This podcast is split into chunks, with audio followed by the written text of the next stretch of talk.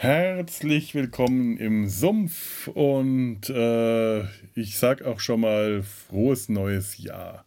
Hallo Ture.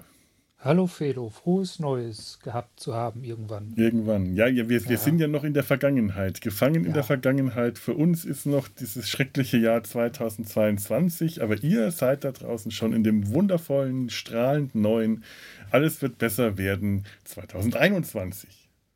Wir wechseln von 22 auf 21? Was?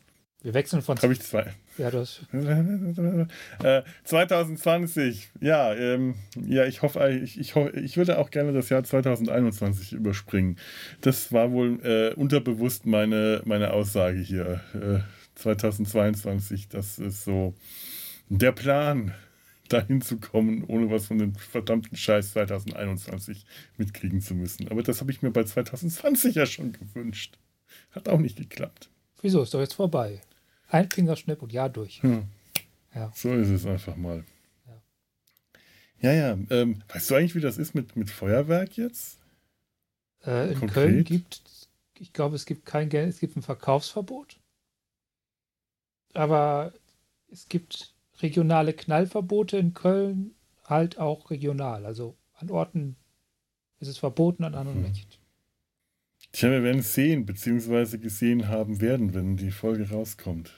Ja. Oder also beziehungsweise werden wir dann sehen, wie mit Verboten umgegangen wird und wie nicht.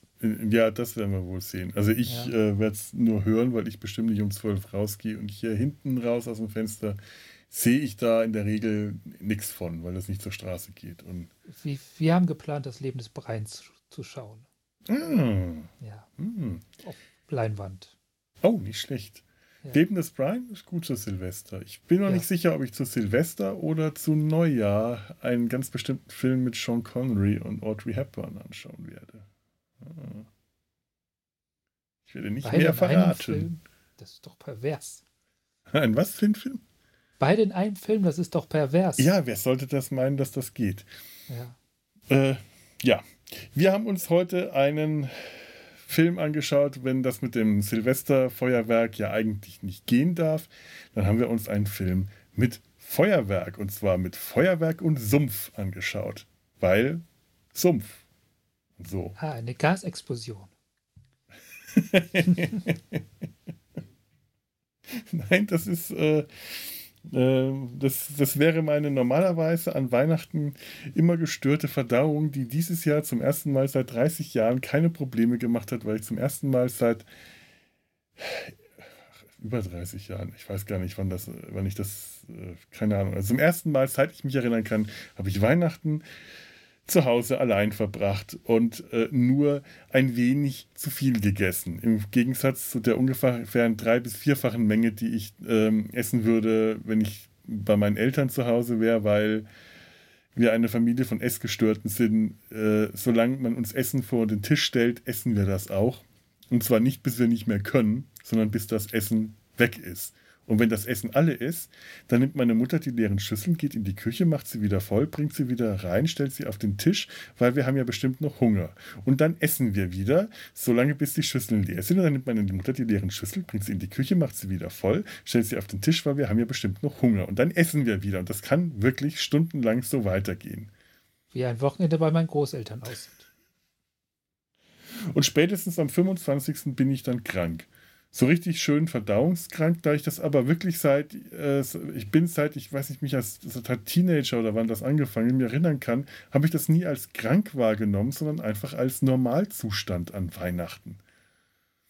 So, äh, und jetzt habe ich das nicht und denke mir, wow, es geht auch. Erstaunlich. Und ich habe bestimmt keine Diät gehalten. Eine im Verhältnis Diät. Verhältnismäßig habe ich ja. äh, fast schon gefastet, ja. Es war erstaunlich.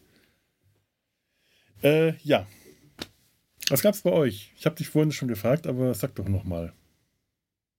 Äh, Kroketten mit Bohnen und Rind. Das Kräuterpustenbraten hast du gemeint. Ja, genau. Ah. Kräuterpustenbraten. Das klingt richtig geil. Ja, das gab es äh, am Heiligabend und am Weihnachten selbst gab es Reste mit Nudeln. Und ohne Kroketten. Ich hatte ja vorgehabt, ja. mir an irgendeinem dieser Tage, dieser Weihnachtstage, Hawaii-Toast zu machen, weil ich den schon ewig nicht mehr gegessen habe. Ich den früher einfach total geliebt habe. Ich dachte mir, zur Feier von Weihnachten mache ich mir Hawaii-Toast. Mit Fleisch habe ich so ein bisschen Probleme, aber ganz ohne ist das auch nicht schön. Aber ähm, Geflügel kann ich meistens noch. Also so Putenbrust, das geht. Das habe ich dann auch erst gestern Abend gemacht. Ich bin nicht dazu gekommen. Das war also dann weihnachtlich. Naja, gestern war ja der dritte Weihnachtstag. Genau, den habe ich mit den Freunden von der Rückspultaste verbracht. Die feiern seit Jahren den dritten Weihnachtsfeiertag und also diesmal machen sie es äh, online und da durfte ich dazu stoßen und es war sehr schön und irgendwann halt sehr lüdenscheidig weil natürlich an so einem Abend die alten Lüdenscheider Geschichten äh, ausgepackt wurden. Das war auch war, war sehr lustig, war ein sehr, sehr lustiger Abend und dazu habe ich dann Hawaii-Toast gegessen. Voll weihnachtlich. Und nochmal viele liebe Grüße und vielen, vielen Dank, war ein, ein toller Abend. Ja. So, jetzt kommen wir mal zu dem Film, den ich angeteasert habe. Wir reden heute über Trommelwirbel war das? Mhm. Ist erkannt. Ja, Finde ich ja, gut. Okay. Bernhard und Bianca, die Mäusepolizei. Auf Englisch The Rescuers. Und es war falsch. Es war, nicht, es war nicht Bernhard und Bianca, es war Bernhard und Bianca. Mache ich immer falsch. Auf das Deutsch. klingt ja gleich viel artlicher. Ich finde, Bernhard passt besser zu dir. Ja, Bernhard. Ja. Bern, Bernhard. Ich, ich habe immer als ja, Bernhard. Ist, Bernhard und auch, Bianca. Ist, ist auch mehr ein Bernhard, finde ich. ja, aber ich habe immer das H. Nach dem, für mich kommt nach dem N immer ein H. Also ein, ein Bernhard. Aber er ist ja ein ja. Bernhard. Ein Bernardiner? Ein Bernardiner. Der Film ist von 1977. Schöner Zeichentrickfilm, das sollte man vielleicht dazu sagen. Ganz klassischer Walt Disney Zeichentrickfilm. Die meisten kennen den eh. Zumindest Leute, die so einigermaßen in unserem Alter sind, sind damit groß geworden, weil den gab es halt damals auch in Deutschland schon auf, äh, auf, auf, auf Video, glaube ich. Und da, also der ist wirklich einer von den gerade in Deutschland sehr bekannten und beliebtesten äh, Disney-Trickfilmen gewesen. Bin ich, bin ich nicht mit groß geworden. Ja? Ganz und gar nicht. Das, das ist äh, der zweite ein bisschen mehr. Das war nämlich mein, mein erster bewusst in Erinnerung gebliebener Kinobesuch. Mhm. Aber der erste, nö, den habe ich, glaube ich, vorher ein, zwei Mal gesehen, bevor wir den jetzt hier im Kino habe ich den bestimmt auch gesehen, aber ich weiß auch, dass wir den auf Video hatten. Vielleicht war es auch eine Raubkopie, sowas hatten wir halt damals auch schon, bevor äh, wir die selber aktiv hergestellt hatten. Ich habe keine Ahnung, wo, wo das herkam, aber ich bild mir auch ein, dass, ich habe es echt jetzt nicht recherchiert, dass es damals Kaufvideos äh, schon gab. Ähm, äh, hätte ich echt mal nachschauen müssen. Das war ja bei Disney so eine, so eine Strategie, bloß nichts auf Home-Video rauszubringen. Dafür gab es dann aber immer eine, eine ganze Reihe von Disney-Filmen, die regelmäßig im Fernsehen gelaufen sind. Dumbo, Alice im Wunderland, Robin Hood zum Beispiel. Das waren Fernseh-Disney-Filme. Die kamen immer wieder, die hat man sich ich aufnehmen können. Kann dir gerade ziemlich genau sagen. Also laut Wikipedia ist er 1992 erst auf VS erschienen. Ah, okay. Ja dann bin ich mir relativ sicher, dass wir den schon vorher. Äh, also wahrscheinlich haben wir ihn im Kino gesehen. Ich glaube, es gab Hörspielkassetten. Das hat mir Tanja neulich erzählt, dass sie den Film hauptsächlich von, äh, von der Hörspielkassette kannte, bevor sie den gesehen hat. Und das halt verwirrend war, weil das so wie üblich nur die Tonspur war. Und ich glaube, wenn man den Film ohne Bild sieht und nicht weiß, was man da sieht, das kann sehr verwirrend sein. Oh, ich habe diese Kassetten gehasst. ich auch. Die einfach nur Tonspuren auf, auf so faul. Das gibt, das gibt bestimmt Filme und Serien, bei denen das besser funktioniert, aber wir hatten das so Sachen wie Biene Maya. Da funktioniert das komplett gar nicht. Ja, einfach, also einfach echt komplett die Tonspur auf ja mit Geräuschen und. Und nichts, ja. kein, kein Erzähler und gar ja, nichts. Oh. Furchtbar. Ich hasse, also als Kind habe ich das schon. Ich habe es gehasst. Ja. ja, ja. Nee, ja. das ist. Äh, das, das, ist sehr unideal. Gut, aber 92, da, äh, nee, hm, ich weiß nicht, also gut 92 habe ich gerade studieren angefangen, aber du warst da ja noch Kind gewissermaßen. Ja. ja. Da war ich zehn Jahre alt. Siehst du? Hätte, hätte passen können. Ja. Ist noch so. Aber wie gesagt, der, der, der zweite, an den erinnere ich mich, der übrigens 90 ins Kino gekommen ist. Ja. Da war ich acht. Den, den habe ich im Känguruland, Ja. den habe ich bis heute noch nicht gesehen. Und, und das, daran sind aber auch die 90er Jahre schuld, weil diese ganzen Disney-Fortsetzungen, die 90er Jahre als Serie in, in, in, in Samstagmorgen-Programm kamen, die habe ich wirklich, die, die verabscheue ich heute noch, weil ich die für eine ganz schlimme, äh, ähm, ja, ich, ich suche jetzt nach einem einem Wort, das äh, unfreundlich, aber nicht zu unfreundlich ist. Äh, eine, Scheiße? Nein, nein, ich wollte Nein. jetzt äh, nicht Vergewaltigung sagen. Nee, äh, jetzt weißt du, was das Wort ist, das zu unfreundlich wäre, aber äh, also wenn man aus so alten Disney-Klassikern wie Dschungelbuch sowas Furchtbares wie Captain Baloo und seine tollkühne Crew macht, wo man Ey, das war großartig. ja eben, deine Generation findet das großartig. Ich finde das eine Perversion. Chip und Chap habe Ah. ich geliebt. Das geht gar nicht. Das, allein das Wort, der Name Chap, da, das geht nicht. Das, eine ganze Generationen haben die als Chip and Dale kennengelernt. Das war ein, ein originelles, witziges, äh, erwachsenes Wortspiel. Und dann kommt in den 90er Jahren Disney auf die Idee, wir können doch Kindern nicht die Chip and Dales, also diese Strippergruppe, als, äh, als Namen, als, äh, als Wortspiel zumuten. Und dann wird da Chip und Chap draus. Und Chip, Chip, Chip und Chap, Ritter des Reck. Oh, Ritter des Reck, ja. Komm, welches Kind wäre denn auf Chippendales gekommen? Ja, eben. Ja, Eben. Das ist es doch. Kein Kind wäre auf Chippendales gekommen. Deswegen war es total Blödsinn, das zu ändern. Den Kindern zuliebe. Oh. Chip und Disney Chap ist ist so einfach ein nur ein unglaublich Blattername. übler. Disney ist so ein unglaublich übermoral Simulationskonzern. Mhm. Ja, und dabei sind Ja. gerade die alten Filme, ähm, also ich komme da heute bestimmt auch nochmal drauf und es tut mir bei dem Film, den wir heute besprechen, immer sehr weh, weil es tut mir generell weh bei den alten Disney-Filmen, so auf die, äh, auf so Dinge wie Political Correctness zu achten, was man echt muss, weil es einfach immer wieder äh, aneckt. Man, ich will es immer aus, aus der Zeit sehen, in der es stattgefunden hat und aus der Sicht des Trickfilmers.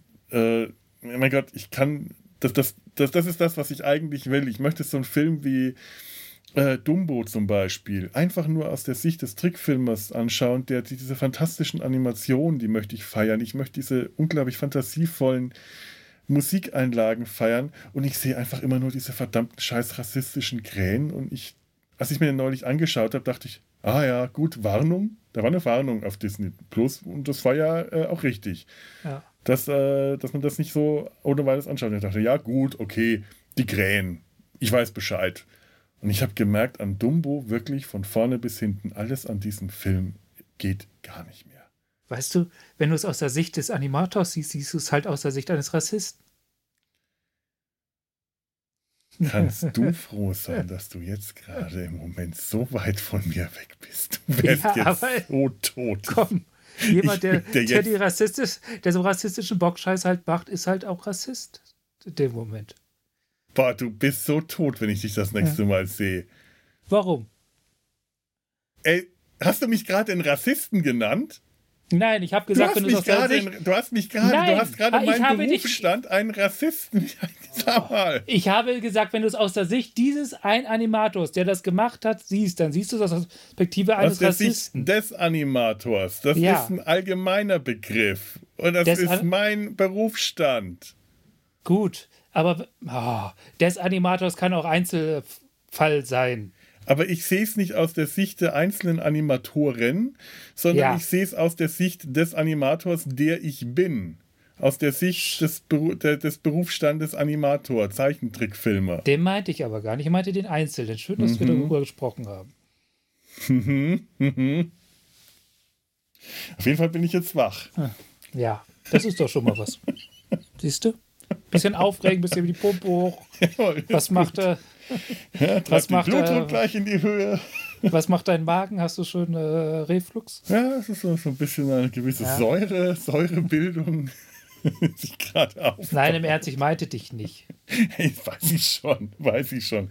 Aber Ja. mir ist es halt auch selber gerade die ganze Zeit so gegangen. Ich möchte das alles gern äh, äh, nur aus animatorischer Sicht sehen. Und ich möchte die Leute, die das damals gemacht haben, noch nicht mal äh, jetzt per se in diese äh, Rassistenecke drängen, weil ganz viel von dem, was äh, damals als normal angesehen wurde, was de facto rassistisch und diskriminierend und sexistisch und alles ist und war, ist damals so nicht betrachtet worden. Und nun ist es halt auch so, ähm, ich kenne das ja aus meinem eigenen Beruf, ähm, man hat nicht immer unbedingt die große Wahl, was man machen äh, kann und machen will. Ich musste jetzt nie Sachen machen, die meiner, äh, meiner Überzeugung widersprochen haben. In den 20 Jahren ist das nicht vorgekommen und wird hoffentlich auch nie vorkommen, weil da äh, möge meine Firma und der WDR äh, davor sein. Sowas werden die wohl hoffentlich auch nie annehmen. Da kenne ich die zu gut.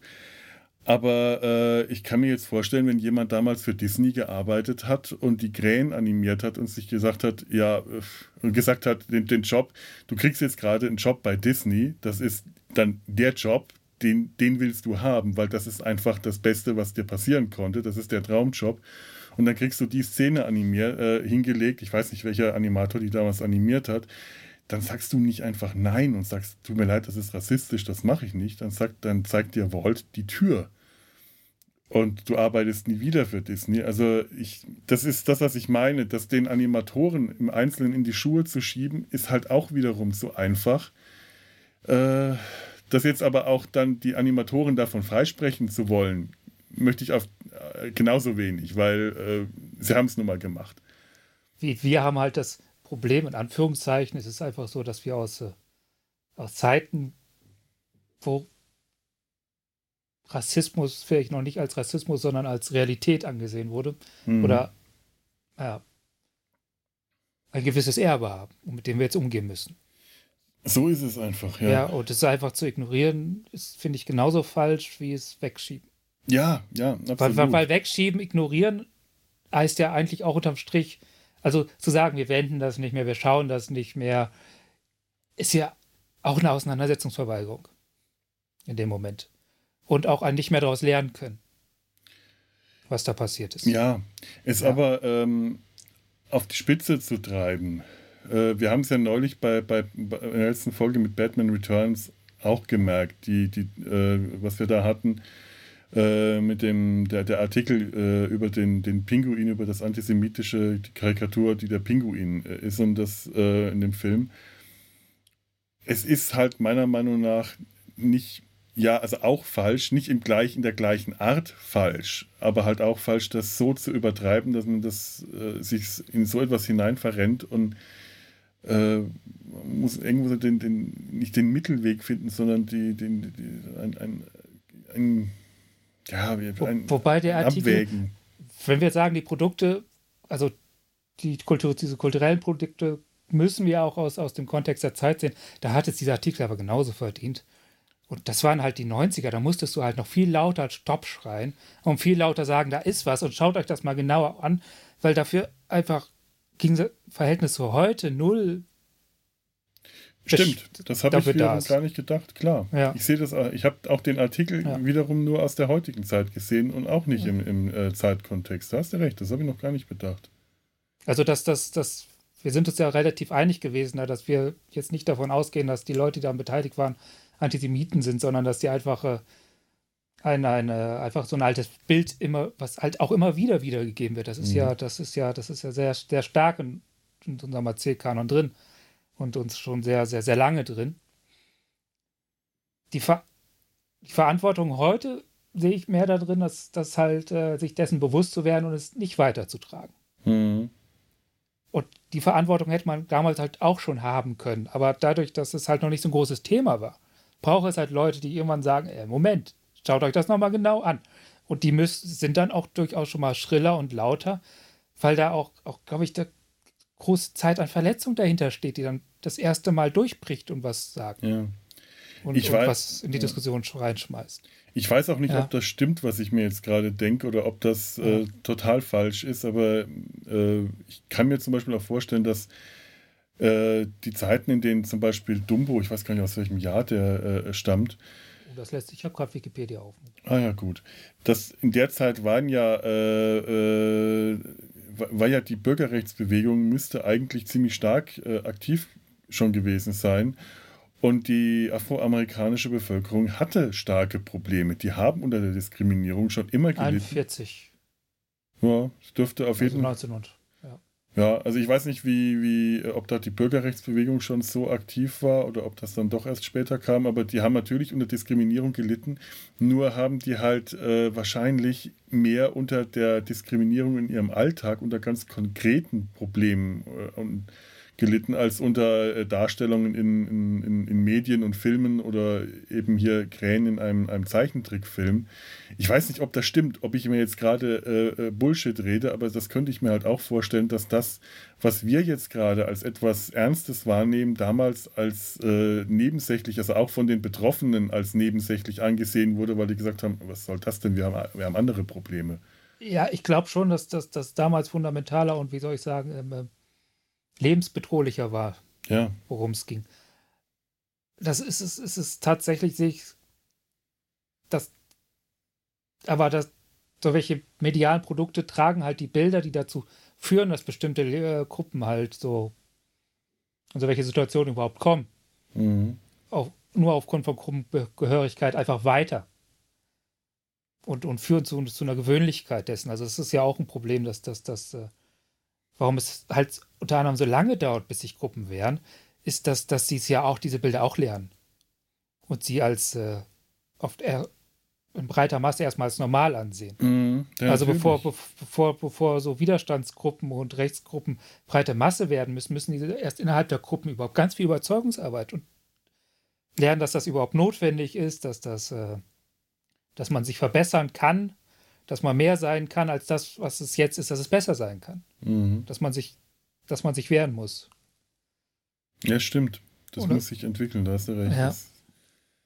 Wenn, wenn wir sehen halt, äh, heute können wir rückblickend auf diese Entwicklung schauen oder wir können das Ergebnis heute betrachten. Ja. Und äh, das sind halt auch nochmal zwei ganz andere Dinge. Und ähm, wie, wie es sich zu der Zeit selber dargestellt hat, ist äh, einfach so aus dem Stegreif, ohne dass man sich wirklich eingehend damit befasst, äh, also dann doch ziemlich schwer zu machen. Ja. Das ist jetzt auch so, dass bei dem Film heute ähm, gibt es so ein paar Stellen, wo ich äh, mir, mir schon schwer tue, das so zu übersehen. Also nicht unbedingt Rassismus, obwohl es äh, ein, zwei Stellen gibt, wo man es hineinlesen kann, wenn man will. Da komme ich auch nochmal drauf. Äh, und ein paar Stellen, wo, sagen wir mal, ähm, ja, nicht direkt Rassismus, aber ein, äh, so, so, ja, so Länderklischee, Nationenklischees dargestellt werden. Und dann gibt es aber äh, etwas, was in diesem Film relativ stark vertreten ist, und das ist das Problem, dass man jetzt mit, also da, da könnte man ähm, das Prädikat Bodyshaming drüber Ja. schreiben. Da, ähm, da möchte ich alles später, wenn wir. Äh, Du meinst die Bösewichtin, oder? die, Bö die Bösewichtin und den Ja. Bösewicht beide. ja. Und da möchte ich nachher, wenn wir dann äh, im Einzelnen drauf kommen, möchte ich noch mal ein paar Dinge dazu sagen. Ich, ich, ich sage es nur jetzt schon mal, dass, äh, dass es da auch was gibt. Und ich bin da sehr ähm, zwiegespalten, was da mein Urteil angeht. Ich habe keins, weil ich äh, da halt auch die da, da spielen viele äh, Spielefaktoren, spielen Spiele, viele, vielen Spielefaktoren mit rein und äh, die machen es mir relativ schwer, da ein Urteil zu fällen, aber komme ich nachher im Einzelnen nochmal dazu. Ich würde mal sagen, ich, ähm, ja, also äh, Film-Eckdaten haben wir nicht groß. Ähm, Regie äh, Wooly Reiserman, äh, Wo- Wolfgang Reiserman, der war äh, äh, deutschstämmiger Animator bei Disney. Anima Hauptanimatoren waren Milt Kahl, Ollie Johnston, Frank Thomas und Don Blues. Don Blues äh, kennst du, Miss Brisby und das Geheimnis von Nim. Feivel der Mauswanderer. Das ah, war der, das ist der, sich- der sich äh, von Disney abgelöst hat und dann kurze Zeit mal Disney-Konkurrent war. Genau, und ich glaube Ja. sogar nach dem Film hier. Und die anderen, die ich gerade genannt habe, das sind äh, die vier zu dem Zeitpunkt noch verbliebenen Nine Old Men. Ich weiß nicht, ob dir der Begriff was sagt oder ob du den Ich schon habe mal gehört tatsächlich äh, gegoogelt jetzt hierfür und hast. Hm. meine Dokumentation angeschaut. Ja, habe ich mir auch ja. ein paar Sachen. Das ist wirklich faszinierend. Das waren neun, die neun wichtigen Hauptanimatoren. Also Nine Old Men ist eigentlich ein, äh, ein, ein, ein, ein Schimpfbegriff, den ich weiß nicht mehr, welcher Roosevelt, äh, welcher Präsident Roosevelt dem obersten Gerichtshof äh, verpasst hat. Die Nine Old Men. Und den hat Walt Disney auf seine Hauptanimatoren angewendet. Das waren so die Animatoren, die ungefähr zur Zeit von Schneewittchen angefangen haben bei Disney und die haben halt äh, mit am stärksten die Animation bei Disney geprägt. Die haben die sogenannten zwölf Grundlagen des Zeichentricks ähm, entwickelt, also etabliert. Also das ist das, das Handwerkszeug äh, eigentlich heute jedes Animators. Das sind die Animationsregeln, an die sich heute wirklich jeder hält, einfach weil sie am besten funktionieren, egal ob man die jetzt bewusst oder äh, einfach aus Erfahrung heraus macht. Das zwölf Regeln, äh, ich das sind dann zum Beispiel äh, Squash, Squash and Stretch, also Dinge, die sich verformen, in die Breite ziehen. Der berühmte Bouncing Ball, wenn der aufkommt, wenn der Ball aufkommt, das so Animationsübungen, die jeder Animator einfach lernt. Dann geht der Ball, wenn der unten aufkommt, drückt sich in die Breite. Wenn er nach oben weggeht, zieht er sich in die Länge. Anticipation, bevor eine Figur losrennt, nimmt sie erstmal so mit dem Körper nach hinten Anlauf so was der, was ein Baseballspieler macht, wenn er seinen Ball wirft. Dieses, das ist so eine ganz klassische große Anticipation. Follow-through und Overlapping Action, das sehen wir hier in dem Film ganz toll bei Mr. Snoops, dessen Körperfett, Körpermasse sich immer noch weiter bewegt, wenn, der, wenn die Figur eigentlich schon zu einem Stopp gekommen sein sollte. Das ist. Kannst du an den Mäusen und ihren Schwänzen auch ganz gut sehen. Genau, die Mäuse ja. und ihre Schwänze oder das Cape von Miss Bianca oder die Brüste von Madame Medusa und solche Dinge, die einfach so nachwippen. Ganz, ganz häufig, das geht aber auch mit, mit Körperteilen oder eben, wenn der Körper, äh, wenn die Figur zum Stopp kommt, geht der Körper noch so ein bisschen nach vorne und nach hinten. Das ist dann die Follow-through und Overlapping Action. Die ist ganz wichtig bei der Animation und Snoops macht das ganz toll der rennt ein paar Mal Treppen runter und muss dann um eine Kurve gehen. Und weil der einfach so übergewichtig ist, geht sein, seine Masse, bewegt sich noch, so Massenträgheit in diese Bahn weiter. Und der trampelt dann aber mit den Füßen auf der Stelle kommt aber nicht weiter, weil sich sein, ihn sein, sein Körper noch in die, in, die, in die Richtung weiterzieht, in die er sich gerade bewegt hat. Und dann trifft er die Kurve. Und dieses Trappeln mit den Füßen, das ist zum Beispiel die Secondary Action. Das ist, was nebenbei noch in der Figur passiert, wenn die Hauptanimation läuft. Wie zum Beispiel, ähm, wenn du ähm, was weiß ich, äh, ich habe ich hab, ich hab auch ein schönes kleines Tutorial auf YouTube entdeckt, das verlinke ich mal. Der hat Warner Bros. macht das sehr stark, was du machst mit, äh, mit den Looney Tunes. Hm, genau. Dieses, dass, dass der Kopf nach hinten guckt, während der Körper schon weiter rennt. Und ja, genau solche ja, Sachen. Ja. Also ich, ich zähle die jetzt gar nicht ja. alle auf, ähm, die zwölf Grundlagen des Zeichentricks. Ich lege da mal dieses Tutorial äh, bei uns in die Show Notes. Schaut euch das mal an, das sind 20 Minuten mit äh, ganz simplen Figuren gemacht auch wenn man selber kein, kein Trickfilmer ist, ist das total faszinierend, sich das mal anzuschauen und sich dann danach äh, mal ein paar alte Disney-Cartoons anzuschauen. Und dann merkt man, äh, wo das überall zum Einsatz kommt. Das ist echt spiel, faszinierend. Ich spiele gerade ein Computerspiel, wo man den Unterschied zwischen sich an diese Regeln halten und, äh, und nicht an diese Regeln halten sehr wunderbar sieht, weil dieses Spiel ist schon in den 90er Mann rausgekommen. Mhm. Als Pixel-Grafik, wo die jeden Pixel einzeln animiert haben. Das ist so, so ein Point-Click-Adventure, das sehr trickfilmig ist. Also Figuren mhm. laufen durchs Bild und interagieren miteinander. Und da hat man halt jedes, jeden einzelnen Pixel animiert und dadurch Bewegung erzeugt. Das haben sie irgendwann vor ein paar Jahren, Anfang dieses Jahrtausends, nochmal als HD-Variante mit neu gezeichneten Hinter Hintergründen und mit neuen Figuren rausgebracht. Und dort haben sie durch Verformung die Animation hergestellt dadurch wirkt das alles natürlich sehr steif und sehr mhm. äh, ungelenkt, weil, wir, weil es, da bounced nichts und da zieht nichts nach, da werden einfach nur an den Gelenkstellen bewegt sich das Bein, das war's dann. Es ist faszinierend, und, diese äh, Animationsregeln. Genau. Und wie, wie, wie, wie viel, äh, viel, viel weniger real und fassbar diese neuen Animationen im Gegensatz zu den 20 Jahren alten, total pixeligen Grafiken wirken.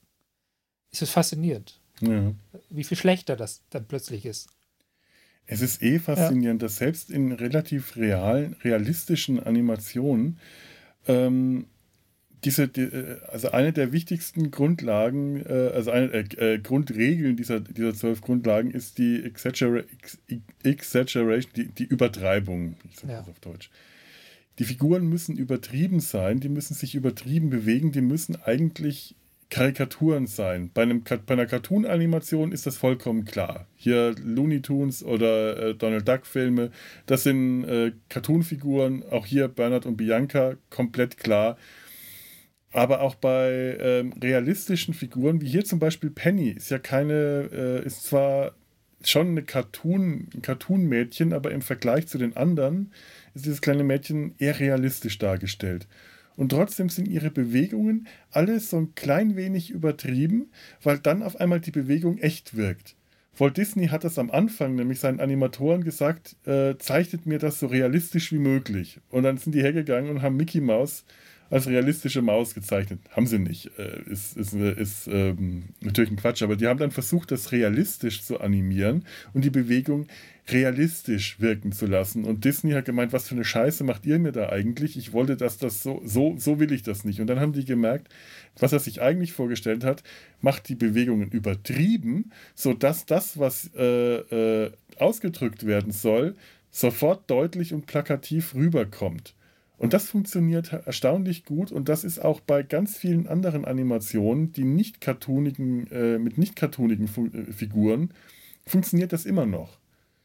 Äh, so, äh, so Anticipation oder Takes, wenn eine Figur erschrickt und plötzlich ganz stark nach oben geht, das sind häufig dann nur ein oder zwei Frames, wo sich die Figur mal in die Länge zieht. Und wenn man sich das einzelbildweise anschaut, machen die Charaktere das dann tatsächlich. Schaut dir äh, Studio Ghibli-Filme zum Beispiel an die machen sowas auch und die Figuren sind ja zum Teil gar nicht cartoonig.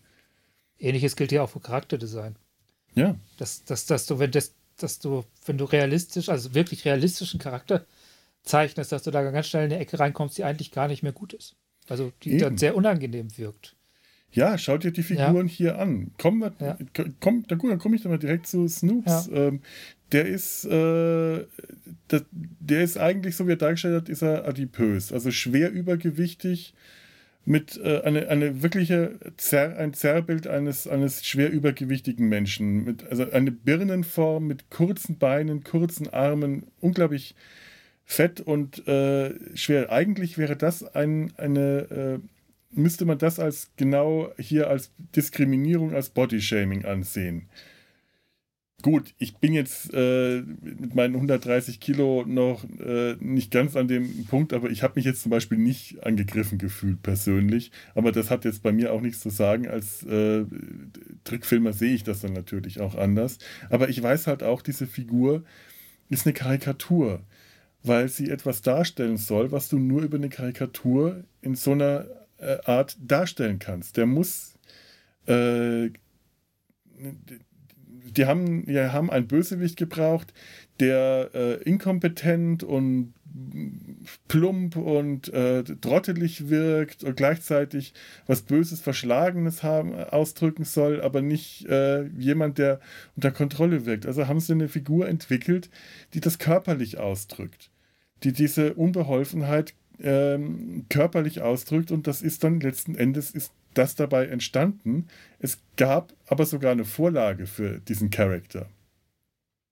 Es gab eine, es gab, ich habe mir den Namen aufgeschrieben, ähm, das Vorbild war John Calhane. John Calhane war ein Journalist und äh, Animationshistoriker, der auch äh, mit Disney, mit dem Disney-Studio äh, viel zusammengearbeitet hat der kannte die alle, die Animatoren, war mit allen befreundet und immer wenn der im, ins Studio kam, haben sie ihn irgendwie dazu gebracht, irgendeine Pose einzunehmen, dass sie eine schnelle Skizze von ihm machen konnten. Und als er das dann später herausgefunden hat, ja. hat er das mit sehr viel Humor genommen, weil äh, und hat gemeint, dass es eigentlich, wahrscheinlich würde er sich auch erstmal geärgert haben, aber hat das dann mit viel Humor genommen und hat dann gemeint, es wäre eine Ehre, äh, von der er sich in einem Disney-Film äh, Film verewigt zu sein, wäre dann doch irgendwie schon eine Ehre gewesen, von der er sich nie zu träumen gewagt hätte, dass ihm das mal passiert. Ich denke mir, Und ja. wo sind die Tantiemen? Und ich habe mir mal Fotos von dem ausgesucht. Wirklich, wie aus dem Gesicht geschnitten. Ja. Das ist hauptsächlich das Gesicht eins zu eins. Und ich und auf den Fotos sieht der nicht so übergewichtig aus. Der sieht ein bisschen mollig und die haben halt die äh, Leibesfülle übertrieben, um das mit der Figur auszudrücken, was sie ausdrücken wollten. Und das ist halt der Punkt. Das kannst du, wenn du, äh, wenn, gerade wenn es dich selber betrifft und du empfindlich bist, kann dir das sehr übel aufstoßen, so eine Figur, weil das ja keine positive Darstellung ist. Wenn, äh, wenn, wenn man das mit, mit dem Humor nehmen kann, den schon äh, John Calhane damals, äh, mit dem der das genommen hat, dann ist es eine fantastische, grandiose Figur, weil der die Animationen, die da gemacht worden sind, die sind so großartig, wie der sich bewegt, wie der agiert, diese kurzen Arme und die aber viel zu großen Hände und Finger, dann immer mit dem Zeigefinger irgendwo deutet, der aber nur so halb aus dem Ärmel rausschaut und dieses Gesicht, das so, so weich und knubbelig ist und äh, dazu auch die, die Stimmen im, die, die auch so schön passen. Das sind die, die zwei Stimmen, die der hat, also jetzt im, also mehrere, aber die zwei, die ich jetzt kenne, die Original und die, die, die deutsche, passen so ganz toll zu dieser Figur, obwohl die sehr unterschiedlich sind. Die zwei Stimmen, die er hat, da musste ich irgendwie automatisch an Gollum denken. es passt sogar irgendwie, denn es sind, also die, die Synchronstimmen sind hier zum Teil auch sehr stark unterschiedlich. Aber damals äh, gab es wirklich jemanden bei Disney, der darauf geachtet hat, der, dass die Synchronfassungen, äh, der sehr viel Wert darauf gelegt hat, dass die richtigen Schauspieler für die Synchronfassungen äh, engagiert worden ist. Also der dann einen zuständigen Mann, der dann äh, überall auf der Welt herumgereist ist, um die, das Casting für die Synchronsprecher zu leiten. Und dann habe ich mir auch gedacht, ja, aber der muss doch eigentlich gemerkt haben, dass die Stimmen komplett anders sind. Wahrscheinlich ging es nicht um Gleichheit, sondern um passend. Genau. Ja. Ganz genau. Das ist, das ist ja nicht unbedingt dasselbe. Mhm. Der hat ja. Sprecher gesucht, die das, was die Figur ausmacht, gut rüberbringen, auch wenn sie vielleicht eine andere Stimmlage oder äh, sonst irgendwas haben. Hier äh, haben wir Peter Schiff auf, im, im Deutschen. Das ist der Sprecher, der die DDR Louis Define-Filme gesprochen hat hier der Gendarm äh, ja. von Saint-Tropez, glaube ich, oder zumindest der Gendarm und die Außerirdischen und so, das ist äh, Peter Schiff als Louis Define gewesen, der hat diese etwas rauere, tiefere Stimme gehabt. Und im Original war das Joe Flynn. Und ähm, das ist tragisch mit Joe Flynn. Der ist 1947 gestorben, kurz nachdem der die Sprachaufnahmen für Mr. Snoops abgeschlossen hatte. Der ist mit einem Gips am Fuß in seinen Pool gestiegen muss einen Herzinfarkt bekommen haben und ist ertrunken, weil ihn der Gips das Gipsbein runtergezogen hat. Und eigentlich sollte anschließend die Figur Snoops noch ausgebaut werden. Und das haben sie dann aber nicht gemacht, weil sie den Sprecher so, so sie wollten die Aufnahmen behalten, dem, dem, ja. dem, dem Sprecher zu ehren. Und deswegen äh, ist aus der Figur nicht mehr geworden, als was wir sehen. Und das ist natürlich auch sehr schade. Und der hat wiederum eine sehr hohe, eher quengelige, weinerliche Stimme, die dieses äh, raue, diesen rauen Unterton, den er in Deutschland so gar nicht hat. Aber trotzdem passen beide Stimmen hervorragend zu dieser Figur.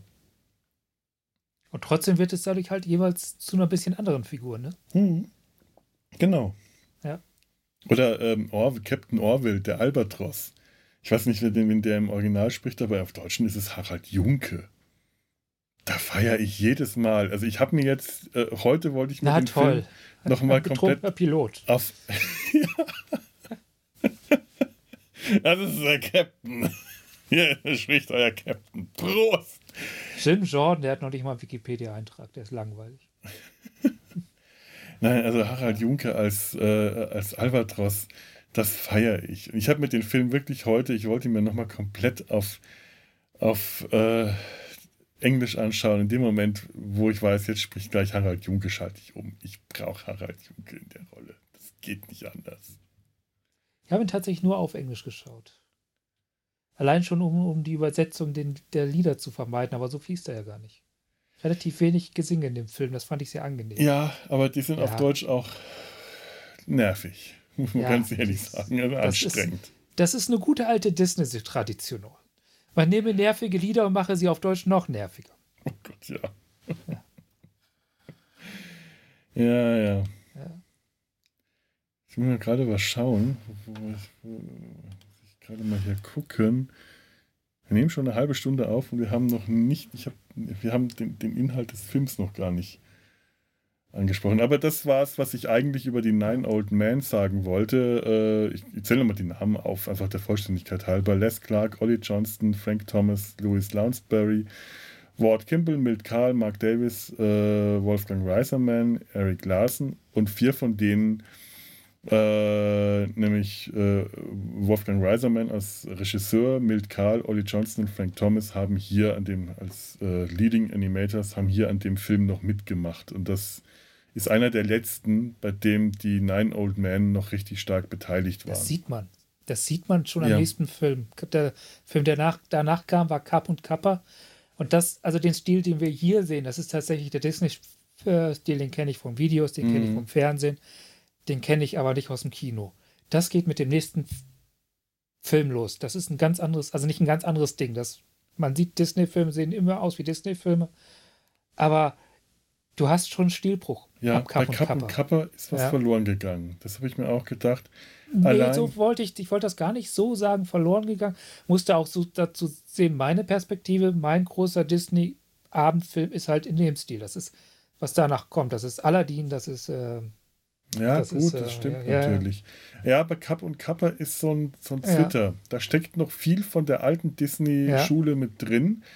Es ist aber einfach sehr viel auch schon nicht mehr da und ähm, einfach weil der ganz individuelle Stil der Animatoren verloren, also nicht mehr da ist, weil die ja. nicht mehr mitarbeiten und weil äh, was hier bei Bernhard und Bianca noch gemacht wurde, was dann bei Kappa und Kappa schon nicht mehr war. Bernhard und Bianca haben noch diese ge geschraffelten, groben, roughen Outlines. Ja, ich weiß, was du meinst. Das, mhm. Ich nenne das noch den Bleistift-Szenen. Ja. Das ist vor allem bei älteren, ich liebe, ich liebe das bei Dschungelbuch, bei, äh, bei ach, hier, äh, haben wir auch letztens drüber geredet.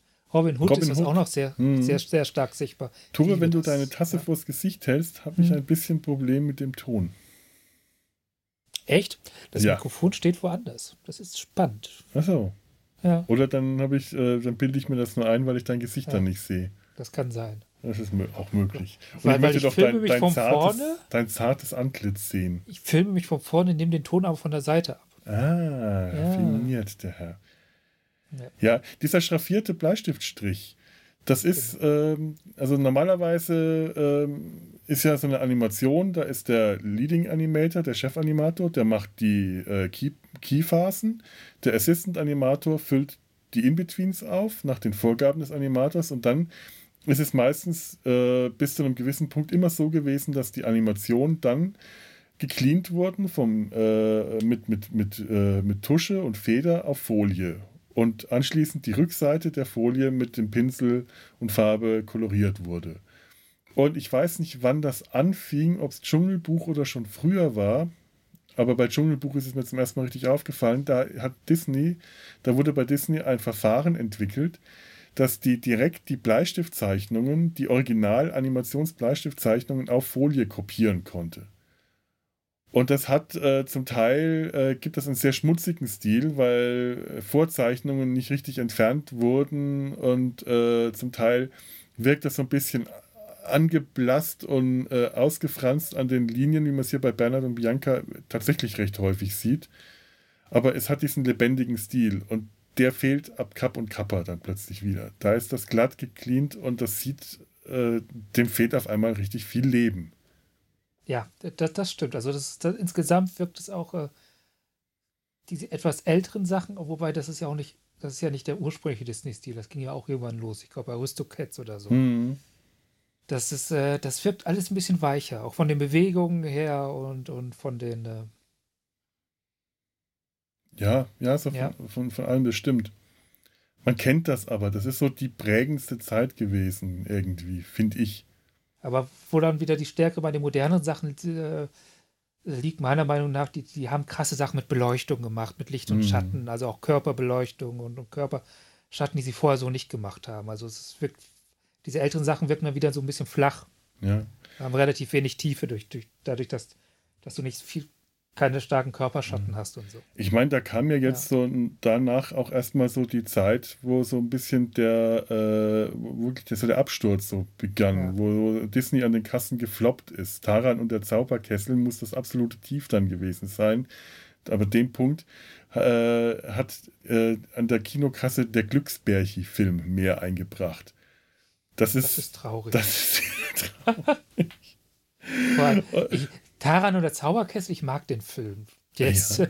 ja, also der, der, das ist, aber ja, der, der ist anders auf jeden der, Fall. Und ja, aber der, der ist stimmungsvoll, vor, ja, vom Licht her und so, das, das hast du halt. Und ähm, du musst mal, ach nee, ich weiß nicht, ob du Disney Plus hast. Nee, da weigere ich mich noch ein bisschen. Aber wenn du mal Disney Plus hast oder die lieben Hörer da draußen, empfehle ich dir die äh, Dokumentation Waking Sleeping Beauty. Das ist eine Disney-Dokumentation, die alle, also ganz offiziell ähm, gemacht von, ich will jetzt Brad Bird sagen, aber ich bin mir nicht ganz sicher. Also einen der, der, der, der ähm, Leute, die mit Sleeping Beauty Disney gerade wieder aus diesem Tief rausgeholt haben. Also mit, äh, äh, nicht mit, mit Sleeping Beauty, sondern mit ähm, Schöne und das Biest. Der Film heißt aber Waking Sleeping Beauty. Also mit äh, Die Schöne und das Biest, Ariel, vor, vorher Ariel, dann Die Schöne und das Biest und Pocahontas, König der Löwen, kam ja dann so der zweite Disney-Boom oder der dritte, ja. ich weiß nicht. Da, da hat das wieder geboomt, da kam wieder und vorher war das in so einem Tief. Äh, äh Basil, der Mäusedetektiv, ein toller Film, ich liebe den, aber den, äh, der, der ist gefloppt. Und der ist auch nicht großartig, aber der ist schön. Und äh, dann kam sie halt mit diesen Filmen an und Waking Sleeping Beauty ist sehr schonungslos und sehr offen, äh, also etwas, was, wo der Disney-Konzern auch wirklich angegriffen wird. Und ist trotzdem ein offizieller Disney-Film. Der lohnt sich echt, den mal anzuschauen, gerade wenn man äh, so äh, ganz alte Disney-Dokumentationen zu der Zeit, als Walt noch gelebt hat, die sind alle mit der rosa Brille gemacht. Alle ganz furchtbar geschönt. Äh, und Waking Sleeping Beauty äh, ist da eine ganz andere Nummer. Kann ich sehr empfehlen. Den, den, den muss man sich echt mal anschauen. Das, das lohnt sich. Da sieht man auch einen ganz jungen Tim Burton noch am Animationsleuchttisch sitzen. Der hatte sein Handwerk bei Disney gelernt. Mhm. Ja. Ich war mal bei der Tim, in der Tim Burton-Ausstellung. Da, da, da, sieht man auch noch so ein paar. Ja. Sag mal, waren wir da nicht sogar zusammen? Mhm. Nee, nee wir waren verpasst. zusammen bei der bei der Möbius. Möbius-Ausstellung, genau. Ja. Ja, so, ja. das ist jetzt genug äh, vor, äh, äh, Vorbesprechung. Jetzt, jetzt komme ich doch, wir kommen doch mal zum Film selber. Und so, ich, der Film. Der Film, ja. ja, ja der Film. Ich fasse jetzt mal den Inhalt zusammen. Weil das habe ich in der Schule immer gehasst, Inhaltsangaben. Und mittlerweile mache ich das total gerne. Wenn man erstmal den Dreh raus hat, macht das richtig Spaß. Deswegen mache ich das jetzt auch. Dann fass mal. Dann fasse ich mal. Fass, fass, Brutus. Nero fasst. In einer finsteren Nacht in den unheimlichen Teufelssümpfen von New Orleans schleicht sich ein kleines Mädchen an Deck eines alten, auf Grund gelaufenen Raddampfers und wirft eine Flaschenpost ins Wasser. Nach einer langen Reise durch die Wellen des Atlantiks erreicht die Flasche den Hafen von New York, wo sie von ein paar Mäusen geborgen wird, die feststellen müssen, im Inneren der Flasche befindet sich ein eingerollter Zettel mit einem Hilferuf. Im Hauptsitz der Vereinten Nationen in New York. Während sich in den oberen Etagen die menschlichen Delegationen tummeln, tagt weiter unten eine Versammlung der Rettungshilfsvereinigung, einer Organisation von Mäusen aus aller Welt, die es sich zur Aufgabe gestellt haben, Hilfe und Rettung zu allen zu bringen, die ihrer benötigen. Der Grund für die Versammlung besagte Flaschenpost. Die zum Teil durch das Meerwasser schwer leserliche Botschaft wird so weit entziffert, dass klar ist, Penny, ein Waisenkind aus einem New Yorker Waisenhaut, ist in Not. Die Delegierte aus Ungarn, die beherzte Mäusedame Miss Bianca, erklärt sich beherzt bereit, diese Rettungsaufgabe zu übernehmen. Als Partner für diese Unternehmung wählt sie aus all den willigen Mäusemännern in der Versammlung ausgerechnet den leicht tapsigen Hausmeister Bernard aus. Gemeinsam machen sie sich auf den Weg zu ihrem ersten Anhaltspunkt, besagtem Waisenhaus. Eine für Mäuse bereits nicht ganz ungefährliche Reise. Im Weißen Haus begegnen sie dem alten, kauzigen und alles in allem doch sehr harmlosen Kater Rufus, der ihnen von Penny erzählt, dass er sie zuletzt traurig erlebt hat, weil sie nicht adoptiert wurde, und der den Mäusen mit dem Hinweis auf die fiese Madame Medusa und ihren mindestens genauso fiesen Kompagnon Mr. Snoops weiterhilft. Die beiden betreiben ein zwielichtiges Pfandhaus ein paar Häuser die Straße runter und hätten Penny neulich angesprochen, mit ins Auto zu steigen, wovon Rufus überzeugt ist, seine Penny würde sowas nie tun, zu fremden Leuten ins Auto steigen. Die Mäuse vermuten, dass sie es besser wissen und sie haben recht. Die Spur erweist sich als richtig. Im Pfandhaus können Bernard und Bianca ein Telefonat belauschen, das Madame Medusa offensichtlich mit Snoops führt. Es scheint alles nicht so zu laufen, wie Medusa es sich wünscht. Offensichtlich ist sie hinter einem großen Diamanten her, zu dem ihr irgendwie Penny verhelfen soll. Kurz entschlossen packt Medusa ihren Koffer und bricht wutschnaubend auf zu den Teufelssümpfen. Die Mäuse versuchen in ihrem Gepäck mitzureißen, werden aber abgehängt. Also nehmen sie, sehr zu Bernards Unbehagen, einen eigenen Flieger, die Albatros Airline. Nach einem mehr als ruppigen Start vom Dach eines New Yorker Airport-Gebäudes fliegt sie Captain Orville, wie der Name der Airline sagt, ein Albatros, zu den Teufelssümpfen. Jedoch kurz bevor sie dort sicher landen können, geraten sie in Turbulenzen.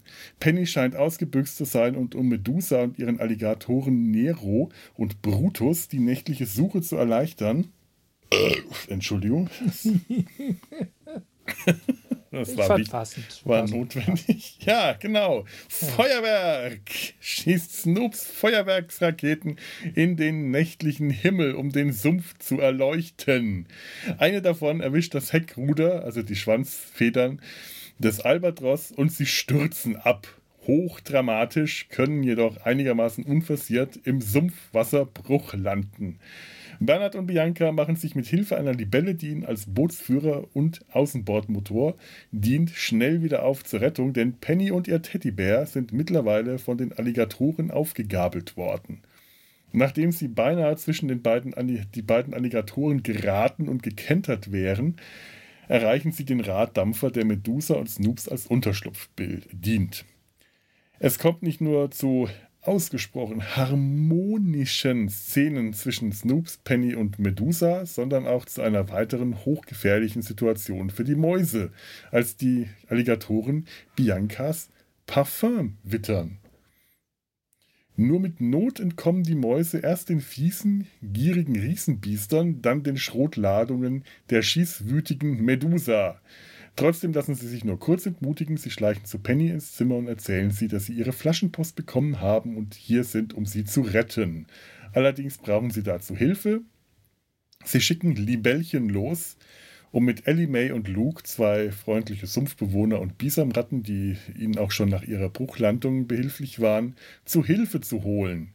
Leider wird Libellchen unterwegs aufgehalten, er kann nur um ein Haar einem Schwarm hungriger Fledermäuse entkommen und muss in einer weggeworfenen Flasche abwarten, bis die Luft rein ist.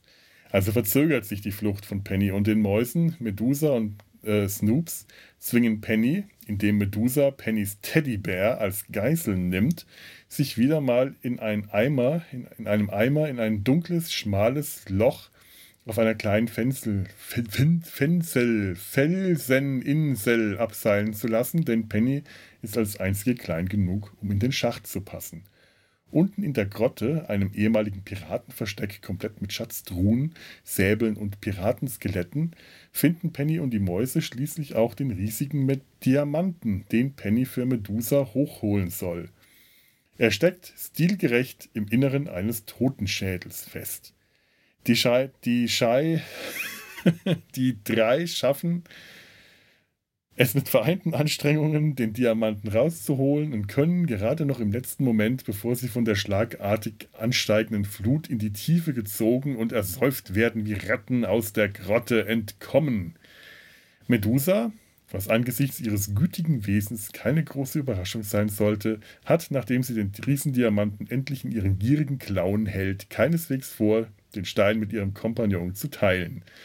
An Bord des Raddampfers spitzt sich die Situation zu. Medusa hält Snoops und Penny mit ihrer Schrotflinte in Schacht und will sich mit Teddy, in dessen Inneren sich der Diamanten befind, eingenäht befindet, absetzen. Bernhard und Bianca können sie jedoch mit einer klassischen Stolperfalle kurz aufhalten. Mittlerweile hat es auch Libellchen geschafft, Ellie May und eine kleine Truppe wild entschlossener Sumpfbewohner, tierischer Sumpfbewohner zu Hilfe zu holen. Die große Schlacht Schrägstrich Flucht, Schrägstrich Showdown kann beginnen. Und ist dann auch viel zu schnell wieder schon wieder vorbei. Ich finde ja, dass Showdowns nie zu schnell sein können. Sie neigen eher dazu, zu lang zu sein. Ja, Penny und ihr Tierchen entkommen, glücklich mit Medusas motorisiertem Sumpfboot.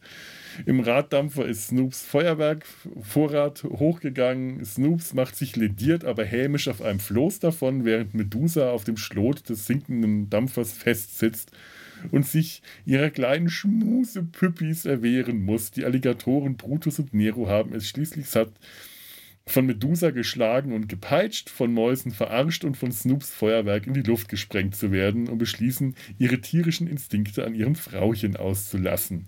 Ende gut, alles gut, zurück in New York. Penny wird adoptiert, Bernhard und Bianca sind ein Paar und machen sich zusammen mit Captain Orville und Libellchen auf zu neuen Abenteuern. Ende. Wünschen wir, wünschen wir, dass uns nicht irgendwie alle eine inter internationale Konferenz nur zu unserem persönlichen Wohlergehen? Ja, ja. finde ich auch. Ja. Die sind ja extra angereist von allen Ecken der Welt, diese Mäuse.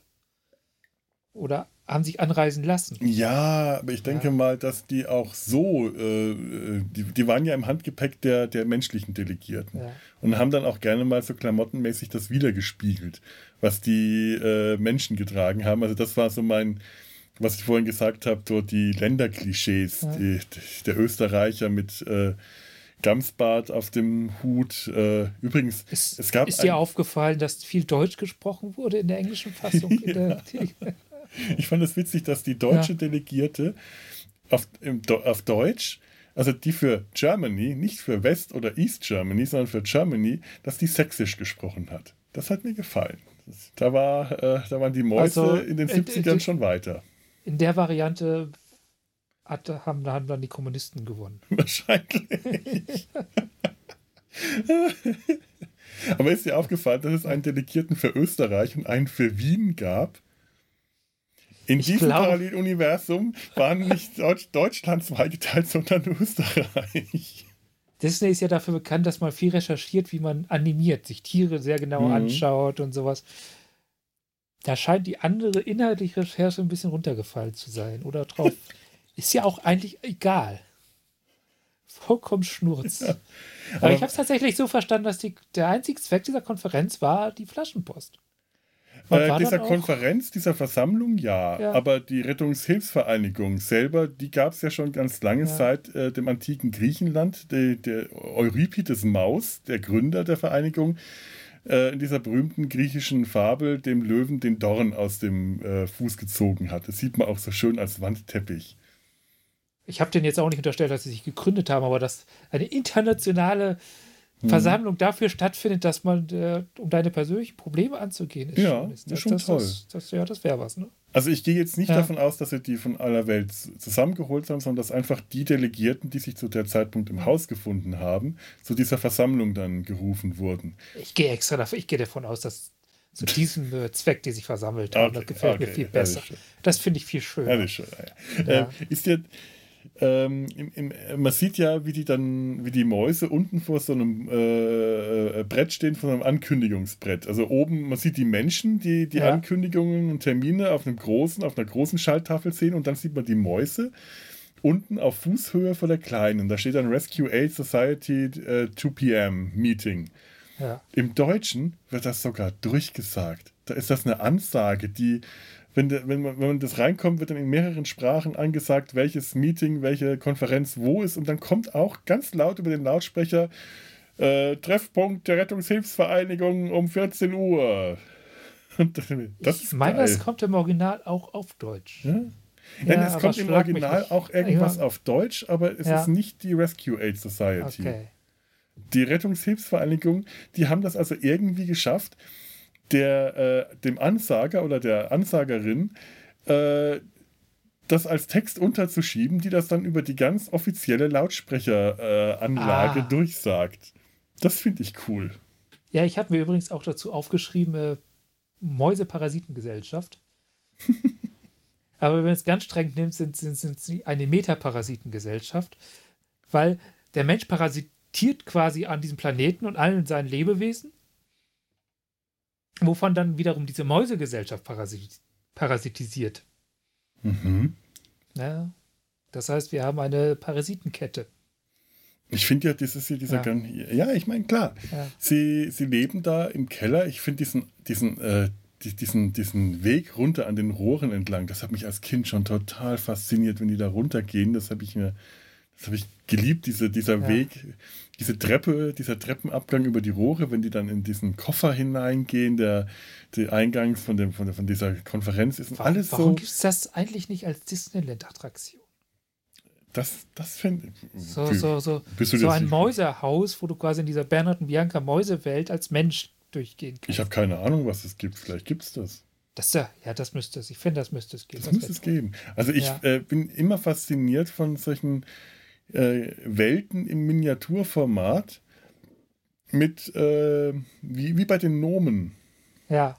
Die sich menschliche Gegenstände äh, zu eigen machen und daraus ihre ihre Gebrauchsgegenstände. Also eine Treppe, die aus Bleistiften zusammengebunden äh, wurde. Wäscheklammer gab es auch als, als Treppe. Ja, im Sumpf ja. Bei, dem, bei, der, genau. äh, bei, der, bei der Hütte von Ellie May und die Hütte war ein Benzinkanister. Und ja, also das, das, und die, Men die Tiere sind ja auch alle personifiziert, also anthropomorph, ich werde das nie, Wort nicht sagen können.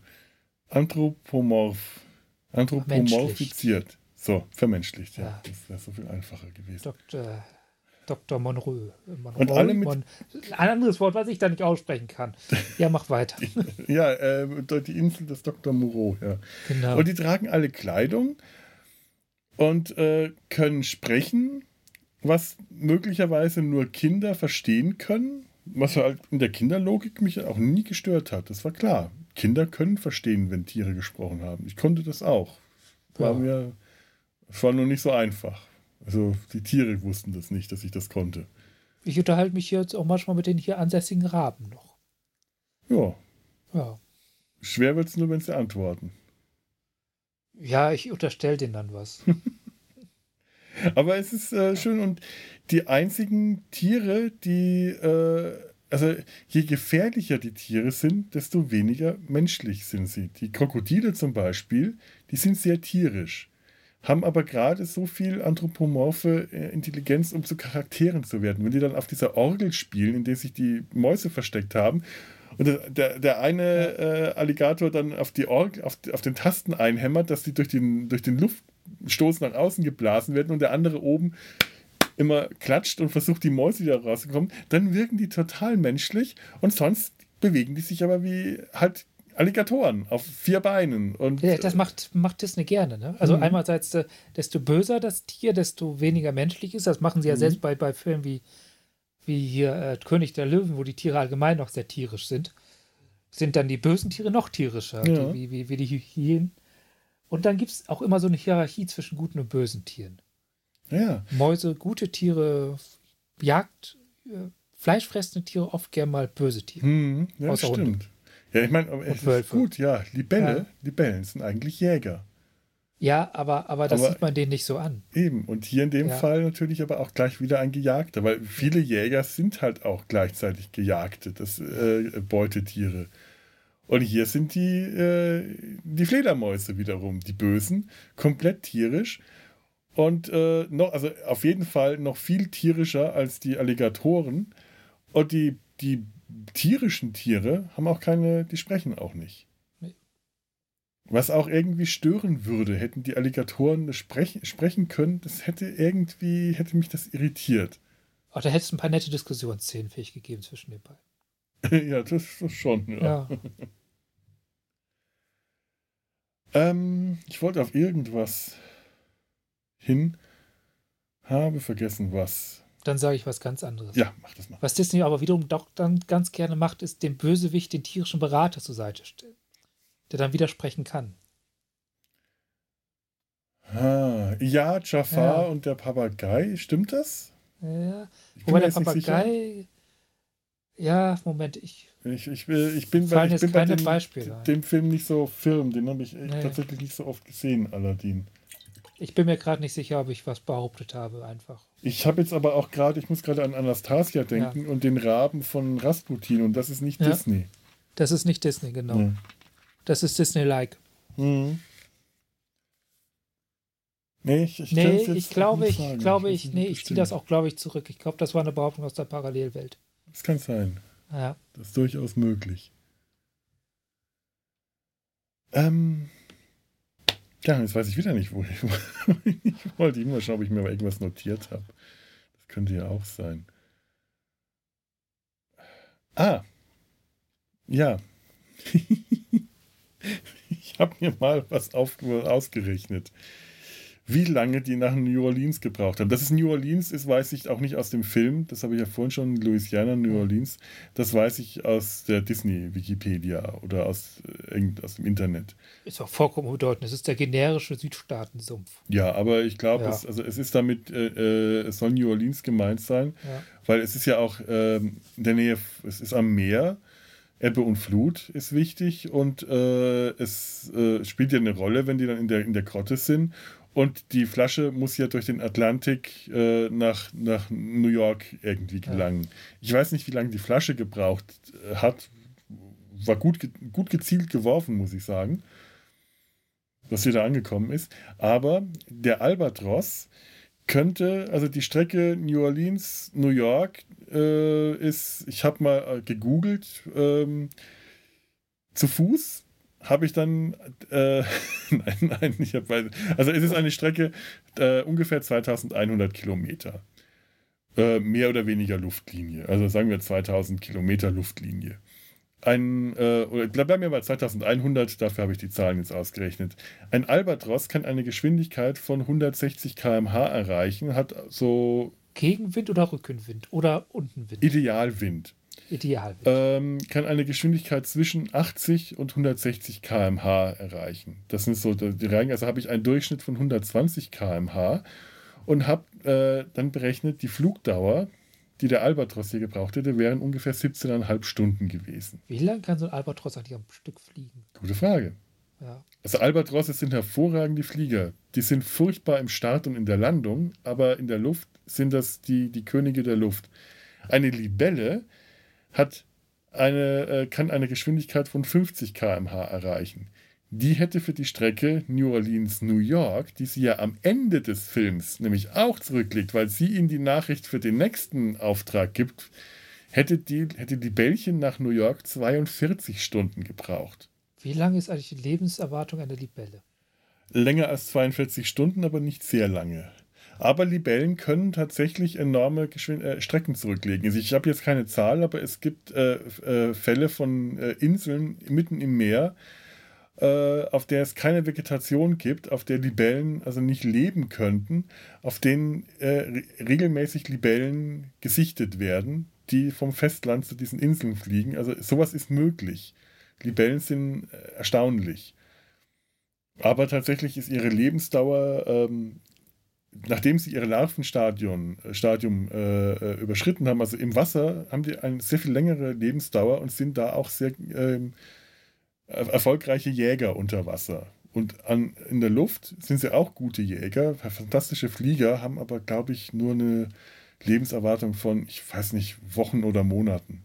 Wahrscheinlich einmal, zweimal sich vermehren und dann ist gut. Ja, ja, und äh, ja. Die, die, die gehen auch kaputt also die sterben ja. nicht einfach, sondern die gehen in der Regel kaputt. Die, die sterben an Materialermüdung, dass ihnen die Flügel abbrechen und solche, solche Scherze. Oh.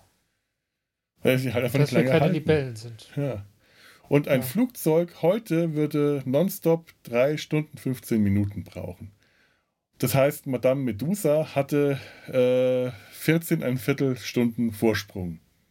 Hast du es mal mit der Concorde ausgerechnet, die zwar heute nicht mehr fliegt, aber glaube ich damals flog? Nee, habe ich nicht. Nee, das hätte, wäre jetzt mal. Aber ich weiß nicht, ob die Concorde für Inlandsflüge benutzt worden ist. Ich glaube, das Ding ist tatsächlich nur über den Teich gehüpft. Mhm. Ich sehe gerade den Albatros auf der Concorde sitzen. ich habe mal, ähm, ich weiß nicht, ob ich das in, in die, in die Slack-Gruppe gestellt habe, ein Video gefunden über Albatrosse, wie die landen, versuchen zu starten und zu landen. Hast du, aber das habe ich mir tatsächlich nicht mehr angeschaut. Ich habe mir die zwölf Animationsprinzipien mhm. angeschaut, aber. Das ist großartig. Das musst du dir auch nochmal anschauen. Ich, ja. ich verlinke das auch. Das ist fantastisch. Albatrosse sind wirklich genau so plump wie hier der Albatros, der landet und patscht da rum und rennt und keucht und schnauft und läuft dann über diese, diese, diese Startrampe und fällt dann das Dach runter. Das war ein Flughafen, der auf dem Dach war, wo die in Hubschrauber eingestiegen sind. Das gab es damals noch. Toll. Also, wo die Menschen in Hubschrauber, die auf dem Dach gelandet sind, eingestiegen sind. Also, war ein ja. Flughafen mitten in der Stadt. Toll. Und der Albatros, der da landet und so richtig plump ist und äh, die, allein wenn Bernhard die, die, die, die Checkliste vorlesen muss, dann äh, Brille, check. Seitenruder, check. Schwanzruder, check. Und dann, wenn es nicht klappt beim ersten Mal, nochmal und nochmal versuchen. Und es ist wirklich so, dass Albatrosse ganz häufig ihren Start abbrechen müssen, weil es nicht klappt. Weil die nicht abheben können. Ich muss gerade an Pinguine denken. Pinguine an Land und Pinguine im Wasser. Ja, ist, ja. ja, tatsächlich. Das, äh, äh, ja, passt. Also das Element, in dem der Albatros zu Hause ist, ist die Luft und nicht das Land. Und das ist ähnlich mit den Pinguinen. Ja. Der ist in der Luft der tollste Flieger und äh, wenn der an Land, der patscht auch, der hat auch keinen gleichmäßigen Gang, sondern diesen humpelnden, patschenden, flapsenden mit, den, mit diesen breiten Patschfüßen, das man hier im Film sieht. Das ist, äh, ich glaube, Ollie Johnston hat den animiert oder Frank Thomas. Die haben sich wirklich, ursprünglich sollte das einfach eine Flugtaube sein und dann haben die sich Bild, äh, Filme von Vögeln angeschaut und haben gesehen, den Albatros, den müssen wir überhaupt nicht mehr übertreiben. Den können wir eins zu eins so zeichnen, wie ein Albatros auch wirklich startet. Also dieses Rennen ist eins zu eins ein echter Albatros. Und die sind ja auch größer, da passen besser ja. Mäuse drauf mit ja, Thunfischdosen. Was war, ja, äh, ja. Sardinen oder Thunfisch so eingerollt. Ja. Äh. Und ein Albatros landet, landet auch so. Die ja. Bruchlandung, die er da hinlegt, das ist typisch für ein Albatros. Der kann auf Wasser hervorragend landen. Auf Wasser kann der auch gut starten. Äh, aber auf Land äh, legt er eine Bruchlandung hin, überschlägt sich jedes Mal. Und weil Albatrosse, wie, wie alle Vögel, äh, elastische, äh, leichte Knochen haben, passiert denen dabei nichts. Und für die ist das eine normale Landung. Und hier Orwell sagt ja auch, wieso, das war eine meiner besten Landungen. Wo ist das Problem? das ist toll. Allein wenn der dann diese Straßenschlucht runtersegelt, das ist so geil. Und dann so richtig so durch die Straßenschluchten von New York, durch diese Rohre auf dem Lastwagen durch. Bernhard richtig Angst hat und Bianca das genießt. Ach, was für ein toller Start. Ich ja. liebe einen tollen Start. Ehrlich gesagt, die sind ja am Ende zusammen. Ja. Die sind ja auch, äh, die sind im nächsten Film auch noch zusammen. Mhm. Also das hält ja. Aber ich habe, als ich die Endszene gedacht habe, wo, wo äh, Bianca wieder den Start feiert und Bernhard fast durchdreht, Glaubst du wirklich, dass das halten kann zwischen den beiden? Hat das wirklich eine Zukunft? Och, ich würde sagen, da ziehen sich ja. Gegensätze an. Ich glaube ja nicht daran, dass Gegensätze anziehen. Ah. Ich, glaube, ich glaube, dass Ergänzungen sich anziehen und die ergänzen sich dann nicht. Der eine möchte was anderes als der andere. Ja, aber die ergänzen sich ja. in vielen anderen Dingen, habe ich das Gefühl. Die passen gut zusammen. Die ergänzen sich äh, durch unterschiedliche Temperamente, arbeiten die gut zusammen. Und das ist halt in, äh, mein Gott, in, ähm, ich bin jetzt nun wirklich kein Beziehungsexperte aus, äh, aus, aus, aus einem großen Mangel an äh, praktische Erfahrung in den letzten Jahren, kann ich das jetzt echt nicht behaupten. Aber ich weiß halt auch, dass es in jeder Beziehung sehr unüberbrückbare äh, Differenzen gibt, die jetzt trotzdem nicht dazu bewirken, dass die Beziehung nicht funktioniert. Also, ja, aber irgendwie ist tatsächlich, also im ganzen Film ist es, die Arbeitsbeziehung nehme ich den ab die hat für mich funktioniert, aber diese persönliche Beziehung habe ich, also irgendwie hat mir der insgesamt die Chemie zwischen den beiden gefehlt. Ja? Oder sie kam nicht an. Ich habe sie über, überspürt.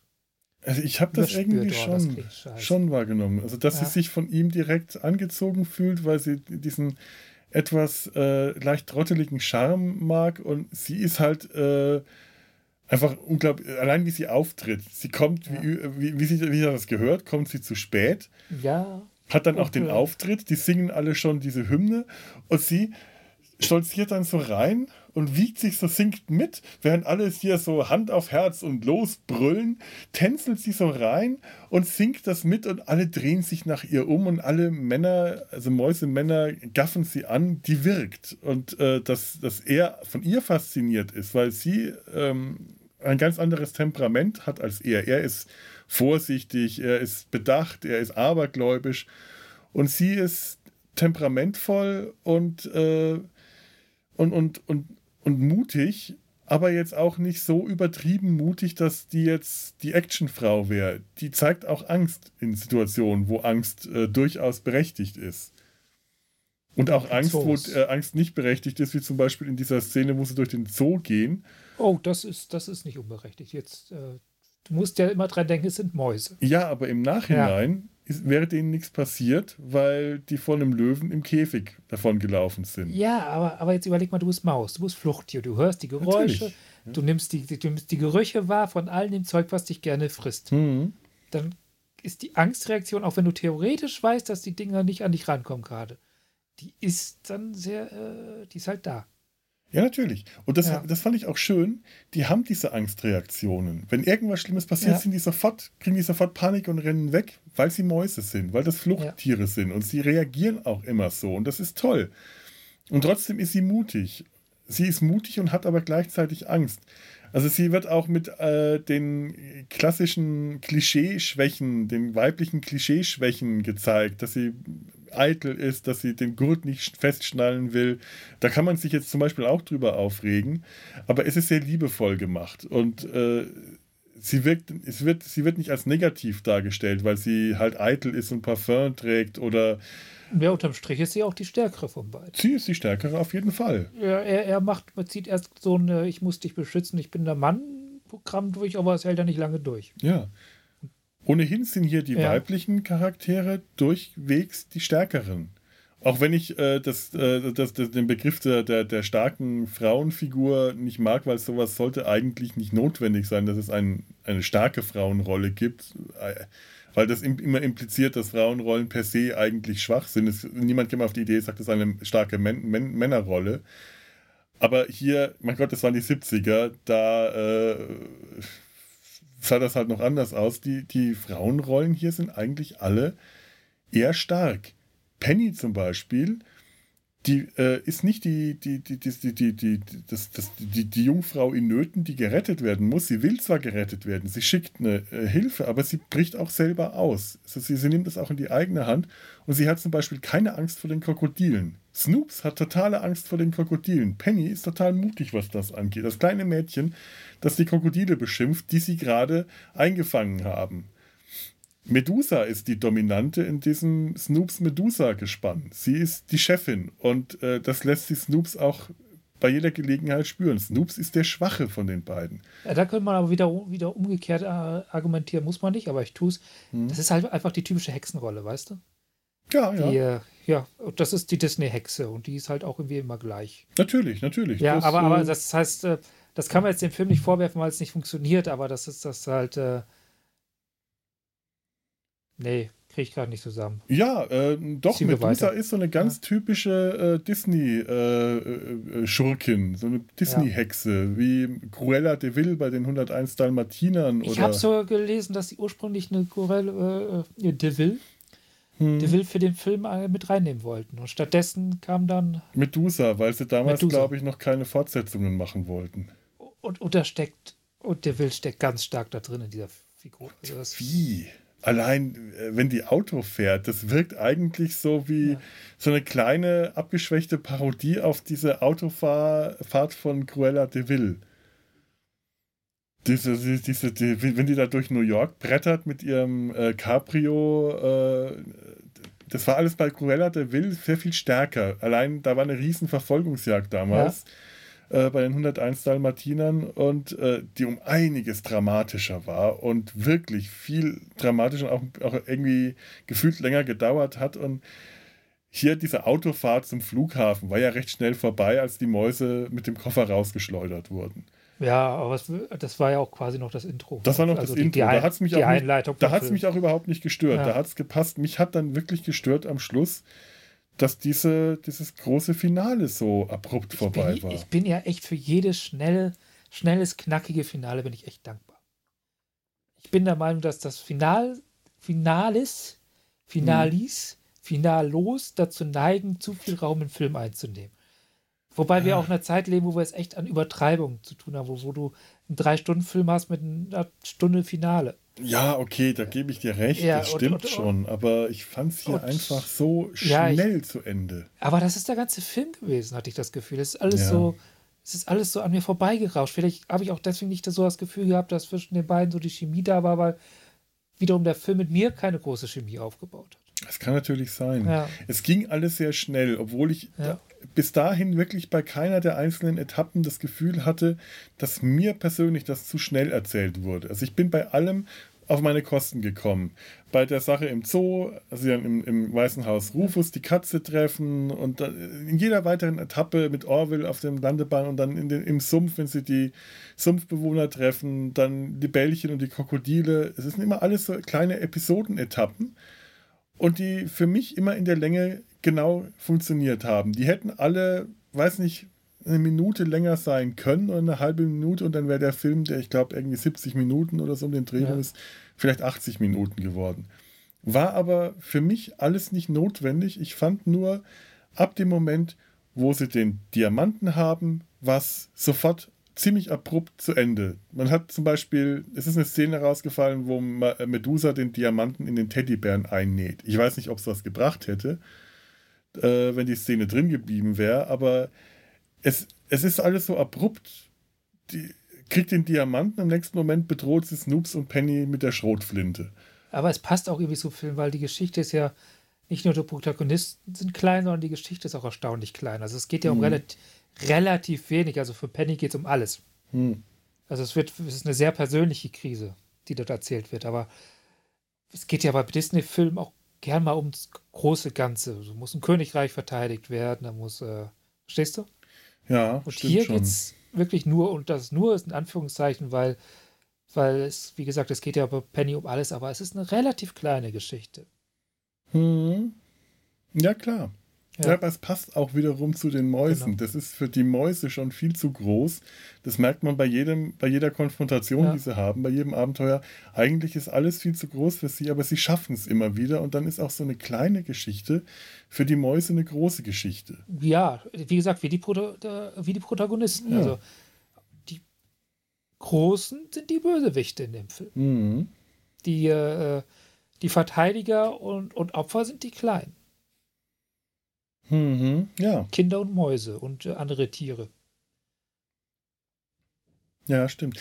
Die, die, ja. die Sumpfbewohner, herrlich. Man hat ihn nur kurz ja. gesehen. Das sollte, glaube ich, auch mehr passieren, dass man aus denen mehr rausholt. Aber das waren auch herrlich kauzige Figuren. Das ist so, äh, so ein bisschen the, the Simple Folk the, from the Bayou, das Sumpfvolk. Auch hier mit, mit schwarz gebrannten Schnaps, mit Moonshine. Da lä lässt äh, Swamp Thing äh, grüßen und da lässt auch Hawkeye mit seiner Schnapsdestille. Also in einen Sumpf gehört äh, schwarz gebrannter Moonshine. Das scheint. In einem Südstaaten-Sumpf auf jeden Fall. Auf jeden Fall. Ja. Da, haben wir die, da haben wir so die Parallele. in einem norddeutschen Sumpf gehören äh, Sumpfleichen. Die findest du da ja. möglicherweise auch. Nee, hatten, ja, waren keine Sumpfleichen, aber diese Piraten da unten. So schön dieses Piratenskelett, das da Stimmt, an der Wand ist, hängt mit dem Säbel noch drin steht. Gar nicht aufgefallen, die waren ja alle skelettiert. Ja. Mitten im Sumpf skelettiert. Aber ja, Höhle. waren ja, ja, nicht im Sumpfbrackwasser gelegen, sondern, sondern in, in dieser Höhle. Grotte, wo die immer wieder von frischem Meerwasser äh, ausgespült wurden. Das, das war, fand ich eine ganz nette Szene, wo, wo Penny darauf hinweist, dass das ein altes Piratenversteck ist. Und äh, ich glaube, Bianca fragt, woher sie das weiß. Und sie deutet auf das Skelett, noch in voller Piratenmontur von dem. er hat ja auch cooles Kind. Ja, hat den wahrscheinlich ist, jetzt schon oft genug gesehen, dass sie äh, keine Angst mehr macht, aber vielleicht hat sie auch vom ersten Moment an keine Angst gehabt. Die ist ja wirklich furchtlos. Ja, wahrscheinlich hat sie einfach eine posttraumatische Belastungsstörung und wird, äh, fährt so runter in solchen Situationen. Ach, jetzt mach mir das nicht kaputt. Ich kann dir alles kaputt machen, wenn ich will. Ich weiß. Und oft will ich. Ja, ich weiß. Ich weiß. Naja, ja, ja, kann natürlich sein. Ja, es ist alles sehr kurz erzählt und das ja. Ende zum Beispiel, das ist auch so klar. Penny ist wieder zu Hause und jetzt wird sie äh, schon adoptiert und das Fernsehen ist da. Natürlich wird sie adoptiert, weil sie den größten ja. Diamanten gefangen hat, äh, gefunden hat und das gibt äh, Medienrummel und dann was für ein komischer Disney-Film wäre es nicht, wenn es kein absolutes Natürlich. Happy End ist. Es ist aber auch so, ja. dass ich in dem Moment, wo ich das gesehen habe und wo ich das sehe, jedes Mal den Zynismus nicht aufbringen kann, weil ich einfach in dem Moment mich glücklich fühle, dass Ehrlich es gesagt, da dieses dumme da, Happy End gibt. Da muss ich den Film auch loben. Also das ist halt, das ist wie immer, das ist alles muss gut ausgehen. Ja. Klar, das großer Disney-Abendfilm, wir wollen alle gut gelaunt sein, wenn wir da rauskommen. Und da ist der Film auch erstaunlich klein für Disney-Verhältnisse. Also das, das, Große mit dem Holzhammer auf der, auf der Tränendrüse ja. rumgeprügelt, wie wir es gerne bei Disney haben. Das, das haben wir ja aus, auch ja. nicht. Ja, es wird einfach erzählt. Das ist, das hat eine, für Disney-Verhältnisse ist das schon fast trocken. Das ist eine kurze Fernsehmeldung, ja. wo sie, sie siehst genau. mit ihren neuen Eltern auf dem Arm, wird einmal kurz geknuddelt und geküsst und dann siehst du aber schon die anderen Kinder, die dieses laute äh, Verschießer Jolly, Jolly Good Fellow äh, auf, auf, auf Deutsch ja. so richtig schön falsch krähen. Das ist da einfach auch total einfach nur witzig, wenn die da so, oh Penny, du sollst jetzt leben, oh Penny, du sollst jetzt leben. Das ist einfach drollig und dann wie sie zu dem Nachrichtensprecher, als ich den in den 90ern gesehen habe, ist mir aufgefallen, dass der aussah wie George Bush Senior. Das fällt mir jetzt in diesem Moment wieder ein. Was oh hat eigentlich George Bush Senior in den 70ern gemacht? Und ja, stimmt, es ist kurz und ja. es ist äh, herzergreifend und man freut sich, aber es ist nicht auf die Tränendrüse gedrückt und es ist im nächsten Moment auch schon wieder vorbei und äh, alles ist gut. Und denke ich mir, ja, äh, schön, gutes Ende, Happy End, das so soll es sein, so mag ich das auch. Damit kann ich gut leben, da hast du recht. Ja, also das, das fand ich. Googlest du jetzt echt gerade, was George Bush in den Er 70ern. war 1970 schon Senator, also der war schon eine bekannte Figur. Aber ich glaube nicht, dass sich das auf den bezieht. Nein, ich glaube das auch nicht. Aber ich weiß, Vor allem, er sah da noch nicht so aus, wie wir ihn kennen. Der war da noch viel gebügelter in den 70ern. Ja, wahrscheinlich schon. Ja, ja. obwohl der ja auch. Äh, also mir ist das nur damals, ja. äh, ist mir das tatsächlich aufgefallen. Und das äh, ja. witzig, dass mir das jetzt gerade wieder einfällt. George Bush, ja. ja. Senior. Senior. Der Papa. Ja, der Papa. Der Papa brennt. Ja. Präsident. Ah. Wusstest du, dass Medusa äh, von Mild Kahl, den großartigen Mild Kahl, und das ist wirklich einer meiner äh, Helden der Animation, der hat äh, so tolle Figuren wie Shere Khan und die Schlange K animiert. Oh, Khan ist großartig. Der, der war wirklich äh, top darin, Schurken ja zu animieren, wie zum Beispiel den Sheriff von Nottingham. Der konnte das. So eine Figur wie den Sheriff von Nottingham, so einen weichen, großen, fetten Typ, was Eckiges zu geben, was den fies sein lässt und ihm trotzdem dieses Weiche zu, zu behalten. Ich finde, ich finde gar nicht so schwer, den als Bösewicht zu sehen. Klar, liegt es auch an den Animationen, aber dieses, diese Figur, die er hat, dieser Habitus, mhm. das ist einfach dieser, dieser zutiefst korrupte, äh, ähm, Regionalpolitiker, ja. der irgendwie äh, sein kleines Reich aus, aus dem Hinterraum einer Kneipe oder auch aus dem Vorderraum leitet. Ja, genau. Ja, ja. Und fehlt noch der Schnörres. ja, ja, stimmt. Und der hat hier Medusa animiert. Und äh, die, die Animatoren waren ja auch immer ganz stark dann am Character Design mit äh, beteiligt. Es war ja auch ihre Stärke, diese Figuren mit zu, zu zeichnen und mit zu formen. Das waren ja auch, auch so ein bisschen Gemeinschaftsprojekte. Äh, also bis so eine Figur gestanden hat, ist mehrfach das ganze Team zusammengekommen, ist immer wieder neu besprochen. Ja. Und dann hat man äh, Animationen gemacht und Testanimationen, bevor man überhaupt mit dem Storyboard angefangen hat. Bei Pinocchio ist der Film, ist die Animation mal für sechs Monate ganz am Anfang gestoppt worden, als man festgestellt hat, Pinocchio sieht noch nicht gut aus. Der sieht zu sehr nach einer Holzpuppe aus. Und dann wurde die Animation gestoppt. Da waren die ersten Szenen schon richtig in Arbeit und dann wurde sechs Monate lang an dem Character Design noch gefeilt, bis Pinocchio dann so aussah, wie er später aussah. Das ja. war auch mutig. Das ist, äh, das könnte ich, könnte ich mir jetzt bei uns Ich glaube aber, dass es auch viel tatsächlich den Erfolg mit erklärt. Ja. Sieht man mal davon ab, dass Disney einfach von vorne Anfang an eine riesen Marketingmaschine hier auf seiner Seite hatte. Also das, das auch, aber, ja, aber Disney das, soll das, ja nach Aussagen, nach eigenen genau. Aussagen, am Geld nicht wirklich interessiert haben. Das Geld war wichtig, dass es da war, dass, das, dass er das machen konnte, was er machen wollte. Aber der war nicht am Geld verdienen per se interessiert. Zumindest wird das so gesagt. Ich kann es nicht sagen, ob es stimmt. Und der ich, muss aber wirklich so eher so an dieser Vision, an dieser künstlerischen Vision damals. Ich, ich nehme es ihm wahrscheinlich als Persönlichkeit noch ab, aber als Disney der Firmenleiter nicht mehr. Verstehst ja, ich weiß, ich weiß genau, ja. was du meinst, weil Disney ist eine sehr umstrittene Person und ich, ja. Ich kenne zu viel und zu wenig von ihm, um das ja. jetzt wirklich beurteilen zu können. Ich ist müsste per, mich per, jetzt nochmal richtig per mit se Disney aber auch, also wir haben es ja zu dem Zeitpunkt schon nicht mehr mit Disney zu Walt Disney zu tun, sondern mit Disney, dem, dem Konzern. Und, und dieser Konzern, sie haben, glaube ich, tatsächlich zwei Standbeine zu der Zeit gehabt. Ob das heute noch stimmt, weiß ich nicht. Aber zwei Standbeine, die den tatsächlich aufrechterhalten haben. Als einerseits Geld, das schon da war mhm. und dass man einfach unglaublich Massen in, äh, in Marketing steckt, stecken konnte mhm. und das auch getan hat. Und das hat dieser Laden von Anfang an gehabt. Also das hat ja Walt Disney schon gemacht. Unglaublich viel Geld und Zeit und Eben. Kreativität in, in Marketing gesteckt, aber auch andererseits in Sorgfalt. Und sagen, das machen, was machen wir jetzt jetzt so nicht. Und wenn es länger dauert, machen aber dann machen wir es besser.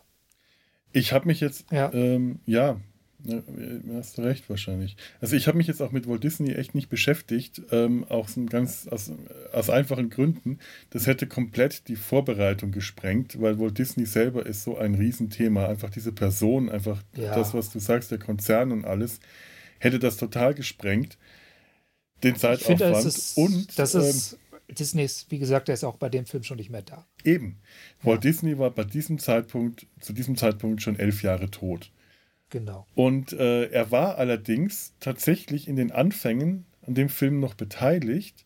Das ist ja eine, äh, eine, eine äh, Kinderbuchverfilmung. Es gibt ja. da Kinderbücher und die erste Fassung, die muss so düster gewesen sein. Das war noch eine Geschichte, wo äh, Bernhard und Bianca einen russischen Dichter aus irgendwo aus Sibirien befreien und dann sollte ein Eisbär befreit werden. Und Disney hat das alles nicht gefallen und hat das ganze Projekt dann erstmal wieder auf Eis gelegt. Und das muss, äh, ich weiß nicht, wann das war, also relativ kurz vor seinem Tod und dann liegt, da lag das ganz lange auf Eis. Und deswegen habe ich mich jetzt mit Walt Disney als Person für diesen Podcast nicht vorbereitet, weil er dann an dem Film hier komplett gar nicht mehr beteiligt war danach. Und ich, ich für mich deswegen auch, auch äh, nicht, nicht interessant in, hier im Zusammenhang. Ich wollte jetzt auch nicht mit Disney-Bashing anfangen, weil das nee, ist auch ehrlich nee, gesagt zu einfach. Eben.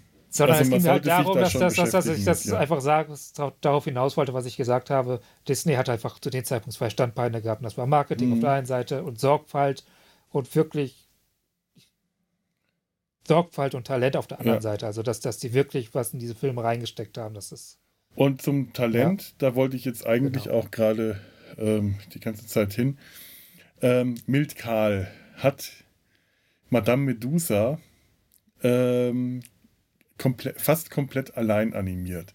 Der hatte keinen Assistant-Animator mehr, weil der so gut war zu dem Zeitpunkt, das muss auch sein letzter Film für Disney gewesen sein, dass äh, keiner mehr mithalten konnte. Das nach, nach eigener Aussage, aber auch nach der, der, der, dem Einschätzen von allen anderen niemand in der Lage gewesen wäre, diese Animationen, diese Zeichnungen noch so zu zeichnen, dass nicht, dass die Qualität der Animation äh, drunter gelitten hätten. Also hat der Madame Medusa komplett alleine animiert und, was ich noch viel geiler finde, der hat sie nach seiner Ex-Frau angelegt. Wie lange? Mit der nicht besonders gut sich verstanden haben soll, scheinbar am Ende. Das war es ja die Ex-Frau. Die Ex-Frau.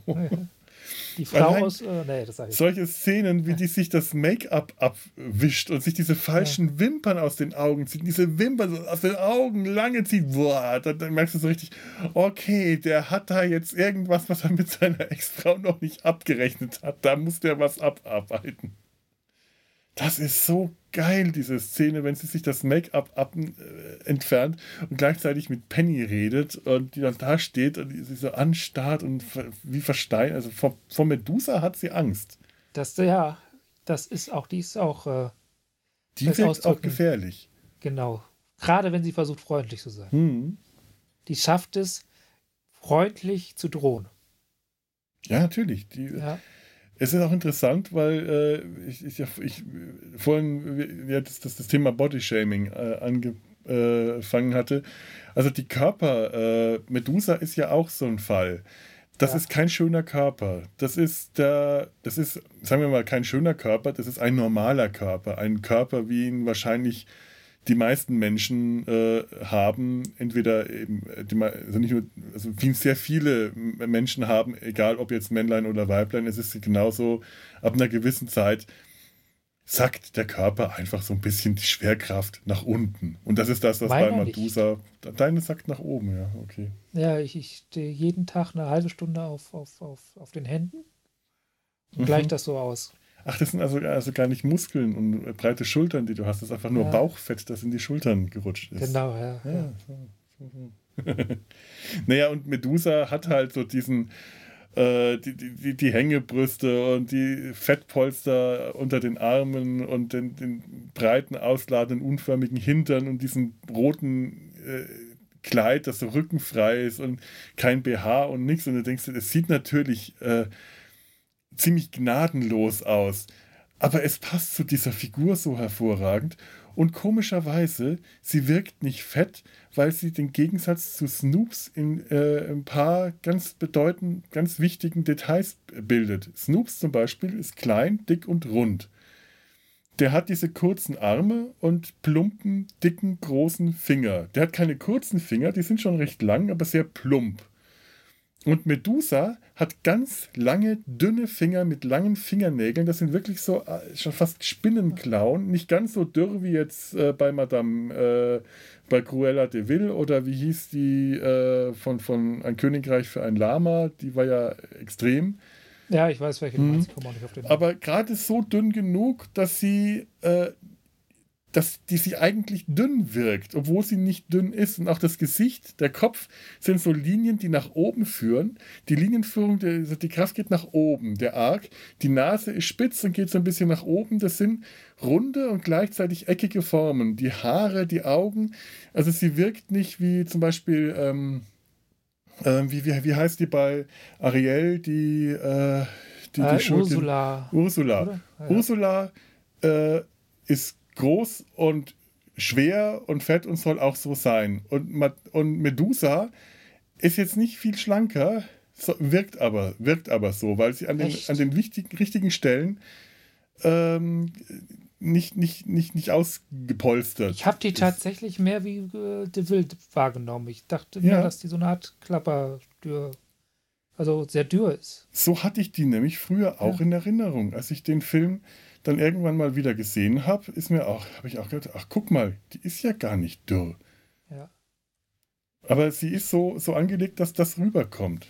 Das ich ist glaub, so die, die, Stärke hier bei dem Character Design und der Animation.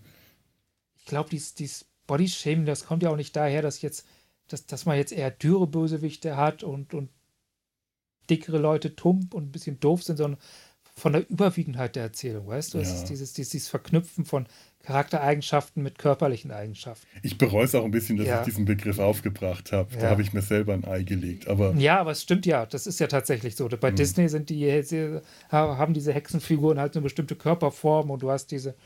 Also Disney verbindet bestimmte körperliche Eigenschaften sehr immer wieder mit bestimmten. Und das ist nicht nur Disney.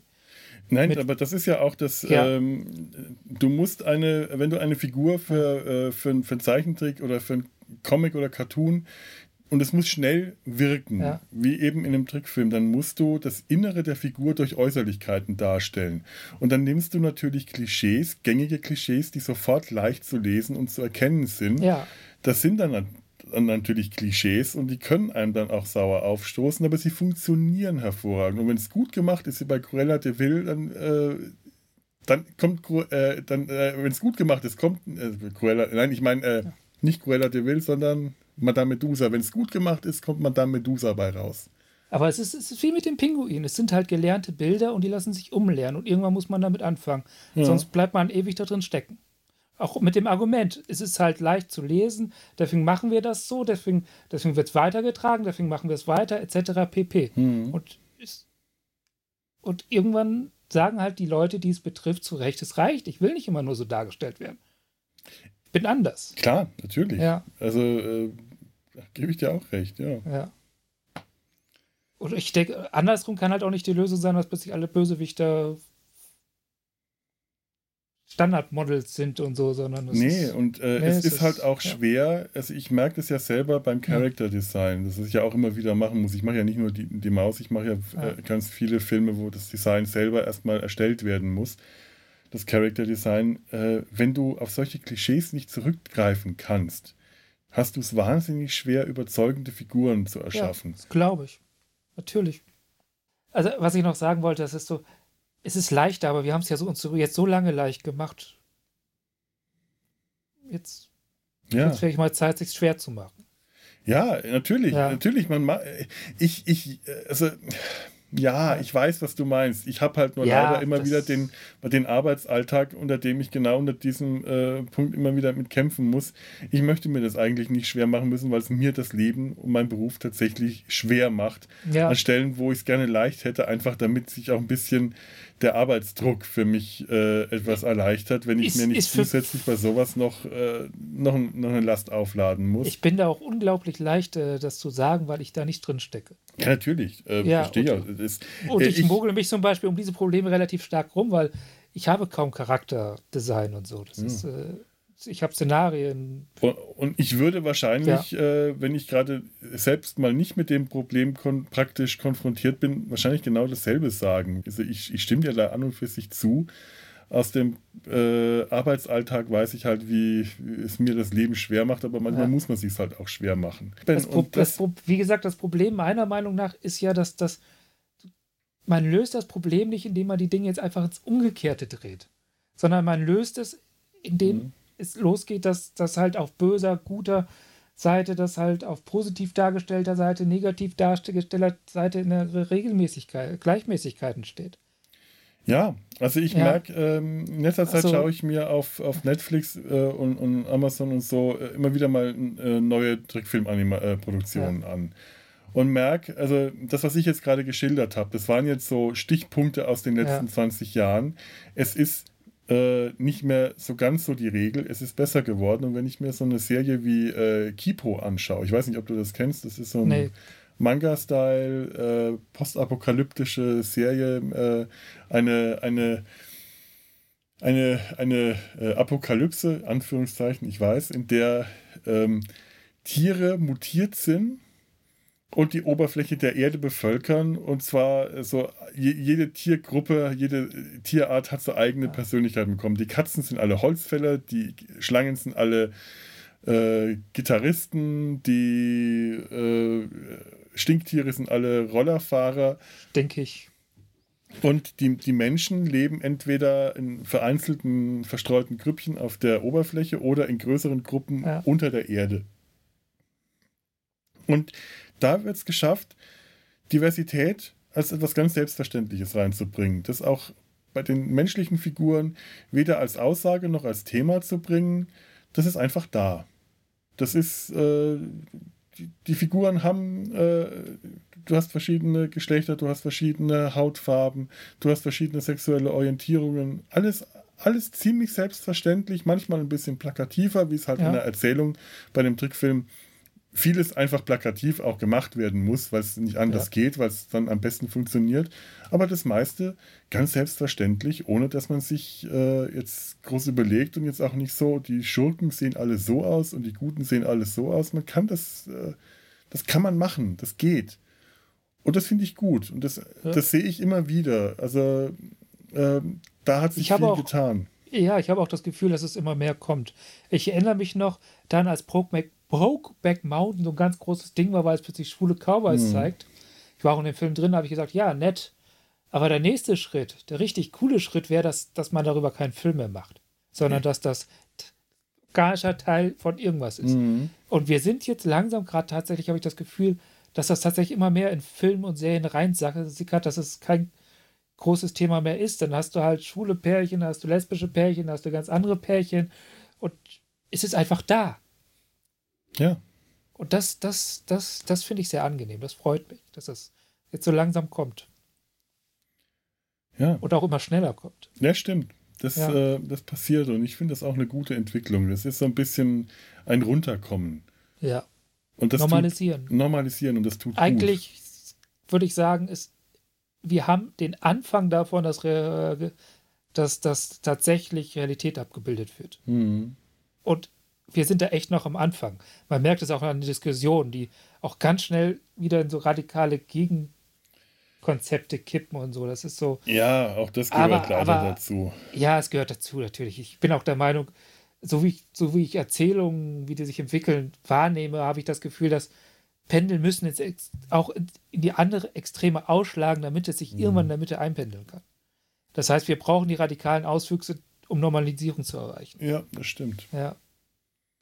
Ja, ja, Pendel ist genau das richtige Bild. Genau. Man, ist, man kann ein Pendel nicht einfach äh, auf natürliche Weise in der Mitte anhalten lassen. Das muss auspendeln. Ja. Und dazu brauchst du halt dann die unangenehmen Sachen, die dann halt, halt auch wieder übers Ziel hinausschießen. Das, so. das muss ja auch gelernt werden. Dieses Erzählen ist ja, das, das, das, das kommt ja von nichts. Wir, wir haben eine ganz, mhm. Zähltradition, ist ganz anders, ganz lange anders gemacht wird, also muss dieses, dieses Erzählen, was jetzt langsam kommt, das muss ja auch gelernt werden. Und dazu mhm. muss man halt Fehler machen. Ja, so ist es. Ja. Ich glaube, jetzt sind wir aber auch mit dem Thema. Ja, ja, also ich, ja. ich, hätte, ich hätte höchstens noch, ähm, äh, ich, ich habe ich hab den Film ja hier auf DVD, ja. habe mir den aber heute ähm, aus Neugier mal bei, bei Disney Plus äh, angeklickt. Auf, als HD dann, also. Ja, genau. Das zum ja. einen, äh, obwohl da das jetzt nicht so ein Riesenunterschied äh, dann war, aber äh, natürlich sieht, sieht super aus. Äh, was mich interessiert hat, um gerade noch kurz bei dem Thema äh, Political Correctness zu bleiben, bei Dumbo äh, hatte ich ja erzählt, äh, da war davor eine eindeutige Warnung, dass viele Stellen dieses Films heute so nicht gesehen werden und nicht so unkommentiert betrachtet ja. werden, dass es politisch, politisch nicht korrekt und so weiter. Und dachte ich mir, jetzt schaust du mal, was, äh, äh, ob, ob da auch irgendwas äh, ist, weil äh, einfach mal aus Neugier. Ja. Es war tatsächlich eine kleine, äh, kleine Mitteilung, äh, ganz klein, dass in diesem F Film geraucht wird, dass Tabakwaren konsumiert werden. das ist, das ist glaube ich, jetzt das. ja. Ist halt ich dachte mir, ja, und was ist mit dem ja. Alkohol? Was ist mit dem Moonshine, den Bernhard eingeflößt bekommt und Libellchen? Was ist damit? Was ist Luke, die, die, die Bisamratte, der sich immer wieder die Schnapsflasche ansetzt? Hallo? Der Aber wird auch noch aufgezwungen, ne? Ja. ja. Ja. Ja, das ist aber, es ist so Wahrnehmung, ne? Ist ja auch nicht immer. Mhm. Ich erinnere mich noch, als Disney, beschlossen, Disney Plus beschlossen hat, das zu machen. Das ist noch nicht so lange her da, da, haben die die Dinger ja erstmal vom Server genommen und dann mit den Anmerkungen wieder mhm. hochgeladen. Ja. Und da gab es einen Aufschrei, da haben sich die Leute um ihre Kindheit betrogen gefühlt. Ach du Disney meine ja, Güte. Ja, Foren sind, man sollte nicht in Also wirklich ja. lachhaft. Also so eine Vor Vorwarnung, Vorherwarnung, die tut niemandem weh. Das, das, das war aber noch gar nicht sicher. Da war erstmal klar, sie haben es erstmal runtergenommen. Ja. Und dann kam die später die Entscheidung, das mit, der, mit den Anmerkungen wieder hochzunehmen. Okay, und das, das, fand ich eine gute Lösung. Okay, ich kann noch verstehen, dass sich da die Leute aufregen. Ja. Das ist schon eher ein Aufreger in dem Sinn. Ich finde es ja. jetzt nicht, also ich, äh, ich würde mich da jetzt nicht anschließen, aber das kann ich zumindest verstehen. Aber, mein Gott, das irgendwo. Ich finde die Sache mit den Anmerkungen, das finde ich jetzt eine gute Lösung. Ja. Ist, äh, ja. Hey, das hat äh, der, äh, du kennst ja äh, Tim im Kongo wahrscheinlich, den Tim und Struppi-Comic. Ja, ich glaube, ein Freund von mir, der hatte den sogar. Mhm. Ich habe den bloß nicht gehabt, weil ich Tim und Struppi nicht gesammelt habe. Ich, ich hatte den als äh, Kind auch und das war aber nicht, äh, es war keine Erstauflage, ja. wahrscheinlich Zweit- oder Drittauflage. Ganz, ganz, ganz rassistischer Comic, ganz übelst rassistisch und ich weiß, oder zumindest habe ich das gelesen, dass in der Erstauflage, in, auf, in der deutschen Erstauflage in Deutschland ein Warnhinweis vorne auf dem Cover abgedruckt war. Ja. Und denke mir, okay, und wann war das? Äh, 70er, 80er, ich habe keine Ahnung, wann das in Deutschland rauskam, vielleicht sogar noch eher. Da war der äh, wahrscheinlich äh, war das Carlson? Ich, ich habe jetzt nicht recherchiert, mir fällt es nur echt gerade ein. Da waren die also äh, Disney schon ein paar Jahrzehnte voraus. Ja. Und ich weiß nicht, ob sich damals jemand aufgeregt hat, ob sich irgendwelche Eltern beschwert haben. Ich gehe mal eher davon aus, dass nicht, weil diese großen Aufschreie, die passieren heute einfach viel zu schnell durch die sozialen Medien. Damals hat man sowas einfach hingenommen. Es werden dann vielleicht ein oder zwei Leserbriefe eingegangen sein, weil sowas gab es schon immer, aber ich kann mir nicht vorstellen, dass das für große Empörung gesorgt hat. Höchstens, dass es keinen interessiert hat und die den Aufkleber dann wieder weggelassen haben später. Ja, also, ich weiß es nicht ich habe auch manchmal das Gefühl, dass diese Aufschreie deswegen passieren, weil wir, wir erleben heute tatsächlich, was vieles angeht, eine Kulturänderung und, und das will halt auch nicht jeder mitmachen. Ja, so ist es. Und, und, und die Leute, die es nicht mitmachen wollen, die faktisch verlieren die gerade einfach an Boden.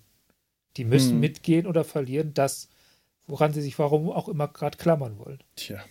Und dann wirst du halt äh, blöder. Hm. Passiver. So ist es. Ja, aber gut, lassen wir das Thema dann. Ja. Wir, wir haben es ausgiebig äh, beackert. Haben ich, wir überhaupt noch was? Ich fühle mich durch. Also, ja, ich, ich ja. wüsste jetzt auch nicht. Also ich kann, ich könnte jetzt endlos noch von den, den schönen Hintergründen und dieser gemalten äh, Sequenz im Titel äh, schwärmen. Ja, zu Recht. Mhm. Also ja. wirklich dieser, dieser äh, Weg der Flasche durch das, durch das Meer, alles in so wunderschönen Ölgemälden mit ja. Textur, sagenhaft schön. Es muss auch der erste Disney-Film gewesen sein, der im Titel eine Geschichte erzählt hat. Ja. Vorher gab es das so nicht. Und das ist einfach nur herrlich.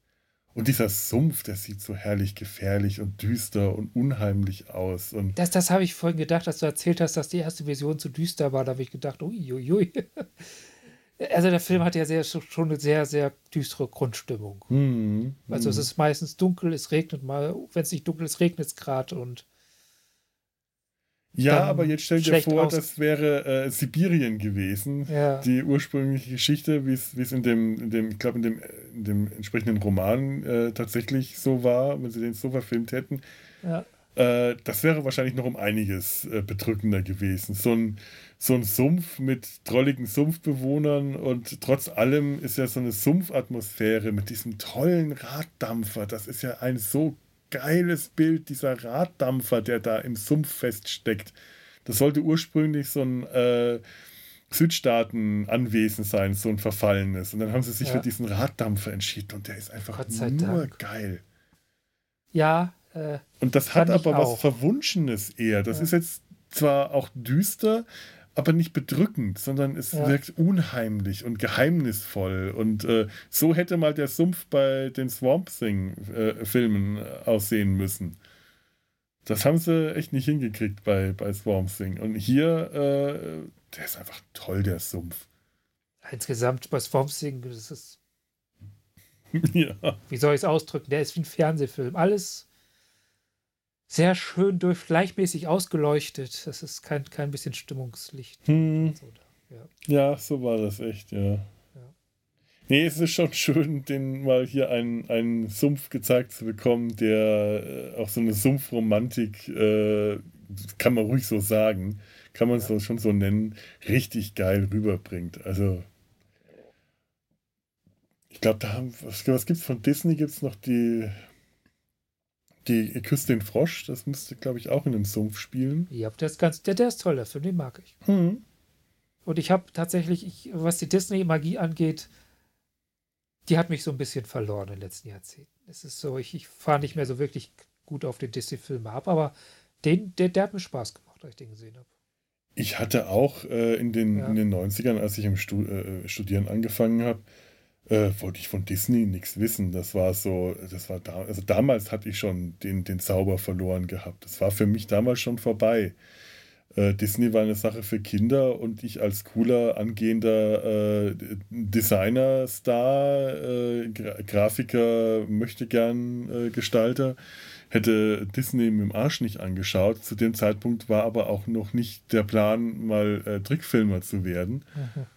Äh, und das kam dann ähm, tatsächlich bei mir so Anfang der 2000er dann äh, wieder, als ich hier mit den Kollegen öfter mal ins Kino gegangen bin und wir dann uns die, äh, wenn ein neuer Disney-Film rauskam, äh, hatten wir einen Deal äh, mit einem Bekannten, der uns dann gerne mal da umsonst in die Pressevorführungen ja, gebracht hat. Und ja. Äh, auf die Weise habe ich dann die Disney-Filme wieder gesehen, die ich mir sonst unter Umständen einfach nicht angeschaut hätte Also die ganze, die, die Phase, die in Waking Sleeping Beauty äh, erzählt wird, die ja. habe ich zum Beispiel verpasst.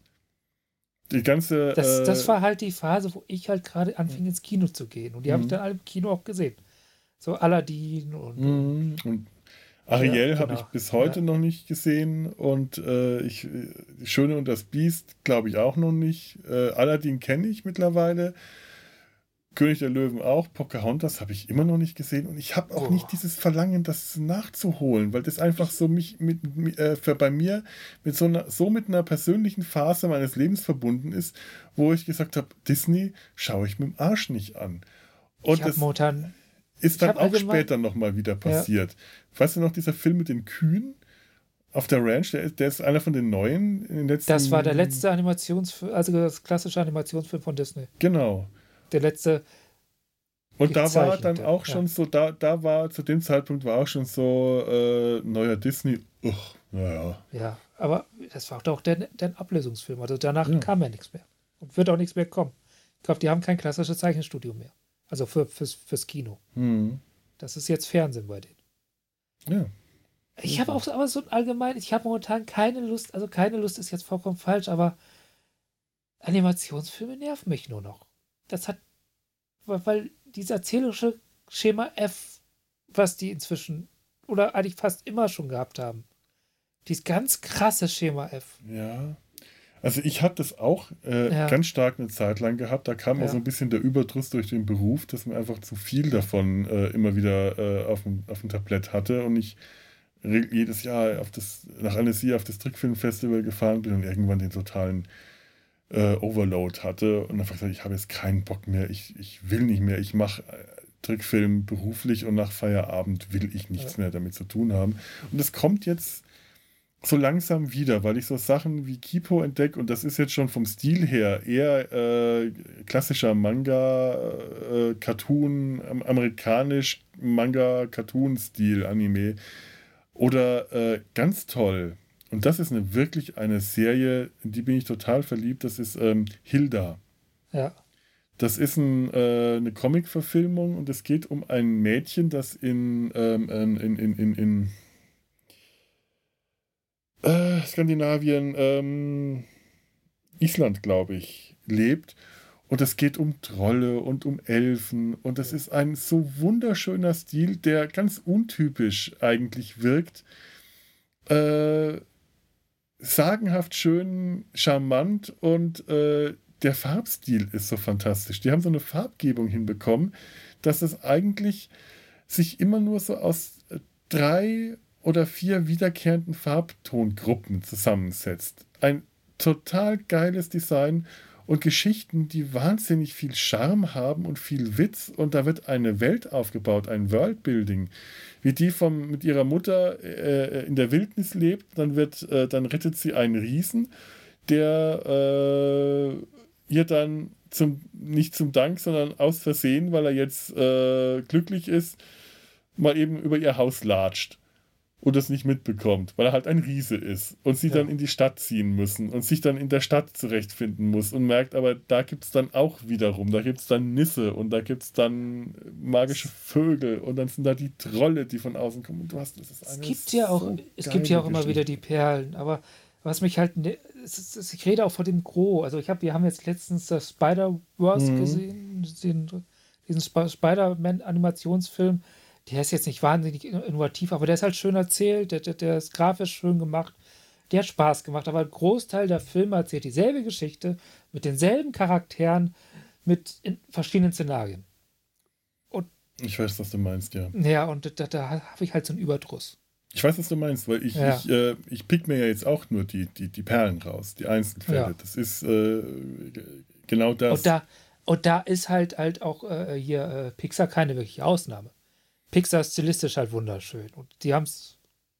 Aber. Ich bin trotzdem, jetzt auch nicht so, dass ja. ich, wenn was Neues von Disney oder Pixar rauskommt, das unbedingt ja. sofort sehen will. Den letzten Toy Story zum Beispiel mich nicht interessiert. Äh, nee.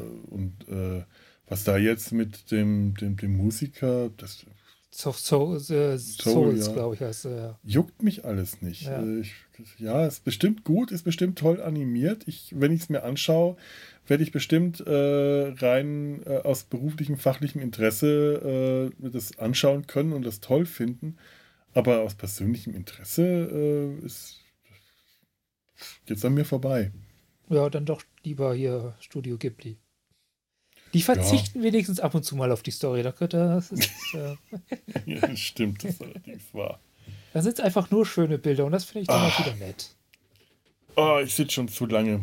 Ich glaube, ja, ich wir, muss auch aufs Klo. Ja, also, nicht mehr ja. Äh, was haben, dann möchte ich noch mal an, dann, dann beendigen wir das hier. Ja. Und ich möchte noch mal auf unser kleines Gewinnspiel hinweisen, dass Ach, wir da war ja noch was, ja. Seit Swamp Thing haben und ich habe es in der in kam, einem, kommt, kam da was rein? In einem, nein, nein, immer noch nicht. Und ich habe es in einem der ähm, der, der Adventskalender-Türchen äh, nochmal gepostet und habe den Anspruch etwas runtergedreht. Der war etwas äh, durch über, übermäßigen Alkoholgenuss, muss ich leider sagen, oder sonstige geistige Verwirrung war der Anspruch, um an dem äh, Spiel teilzunehmen, etwas zu hoch geraten. Ich hatte damals ein mindestens zehnzeiliges Gedicht gefordert und äh, mir ist da schon klar, das äh, macht keiner. Ich glaube, zwei Zeilen reichen. Aber vier wären schön. Diese fantastischen Filme, über die wir damals gesprochen haben, die wir jetzt auch gesagt haben, wie unglaublich großartig die sind. Haben wir eigentlich gesagt, dass Swamp Thing großartige Filme sind? Haben wir doch jetzt hier gerade gesagt, oder? Haben wir das ironiefrei gesagt, oder? Ha haben wir die etwa sch schändlicherweise mit Fernsehfilmen? Nein, Nichts gegen Fernsehfilme. Ich die zwei eine, Swamp Thing-Filme. Meine besten Freunde sind Fernsehfilme. Und, und Return of Swamp Thing sind zwei ja. fantastisch sagenhaft schöne Filme, die auf DVD hier bei mir im Regal warten, dass sie ein Hörer, Hörerin äh, gewinnen kann.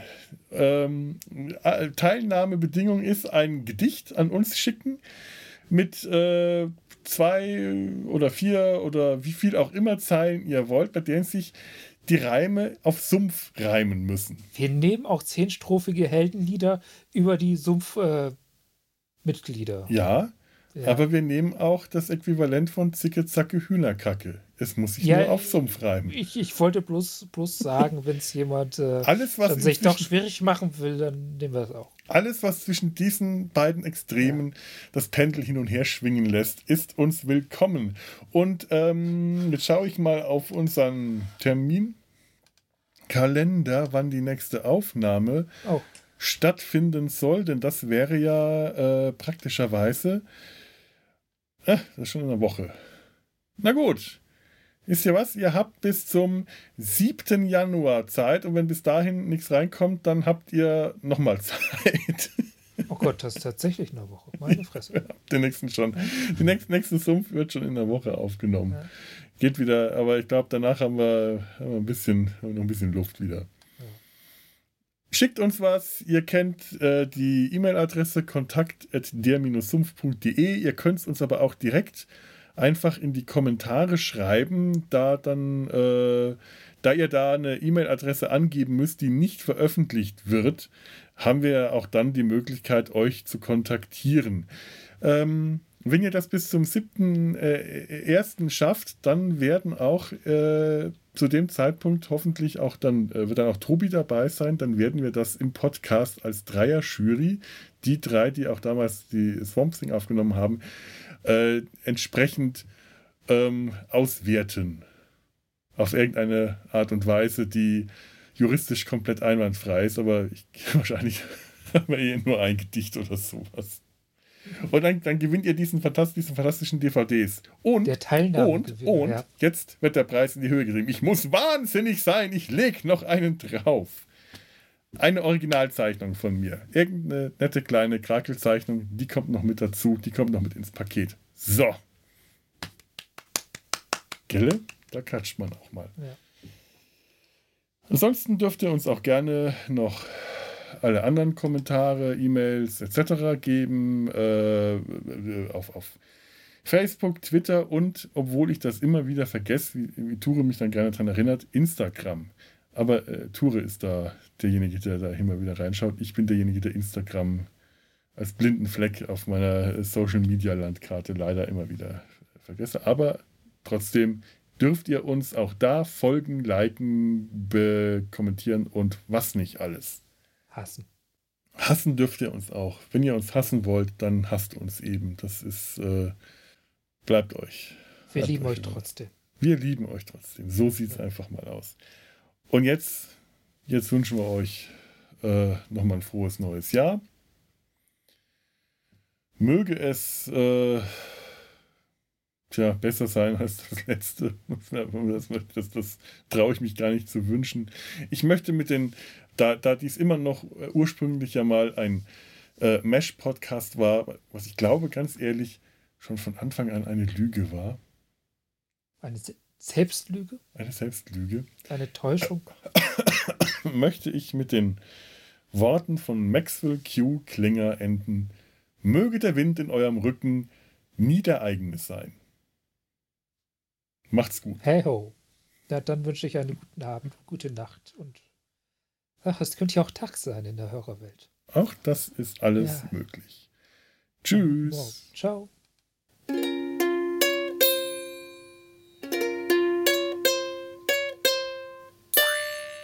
Und jetzt fällt mir gerade ein, hast du Bambi gesehen? Nie. Bambi, nein, nicht den Film, sondern Bambi und Bambis Mutter in, in Bernhard und Bianca? Nein. Nie. Da gibt es eine Stelle, da sieht man Bambi und Bambis Mutter und das ist Stock-Footage. Da ah. sieht man zwei Rehe und das ist Bambi und ihre seine Mutter. Mutter! Bevor sie erschossen wird. Ja, Mutter, Mutter hat Richard immer mehr gemocht als mich. Mir tut der Daumen weh. Felo, verzeih mir, ich muss rennen und zwar ganz dringend aufs ja, Klo. Das war jetzt ja. noch meine Prinz John-Impression zum Abschluss und du renn jetzt mal. Ja, ich renne. Eine Produktion des Podcast Imperiums.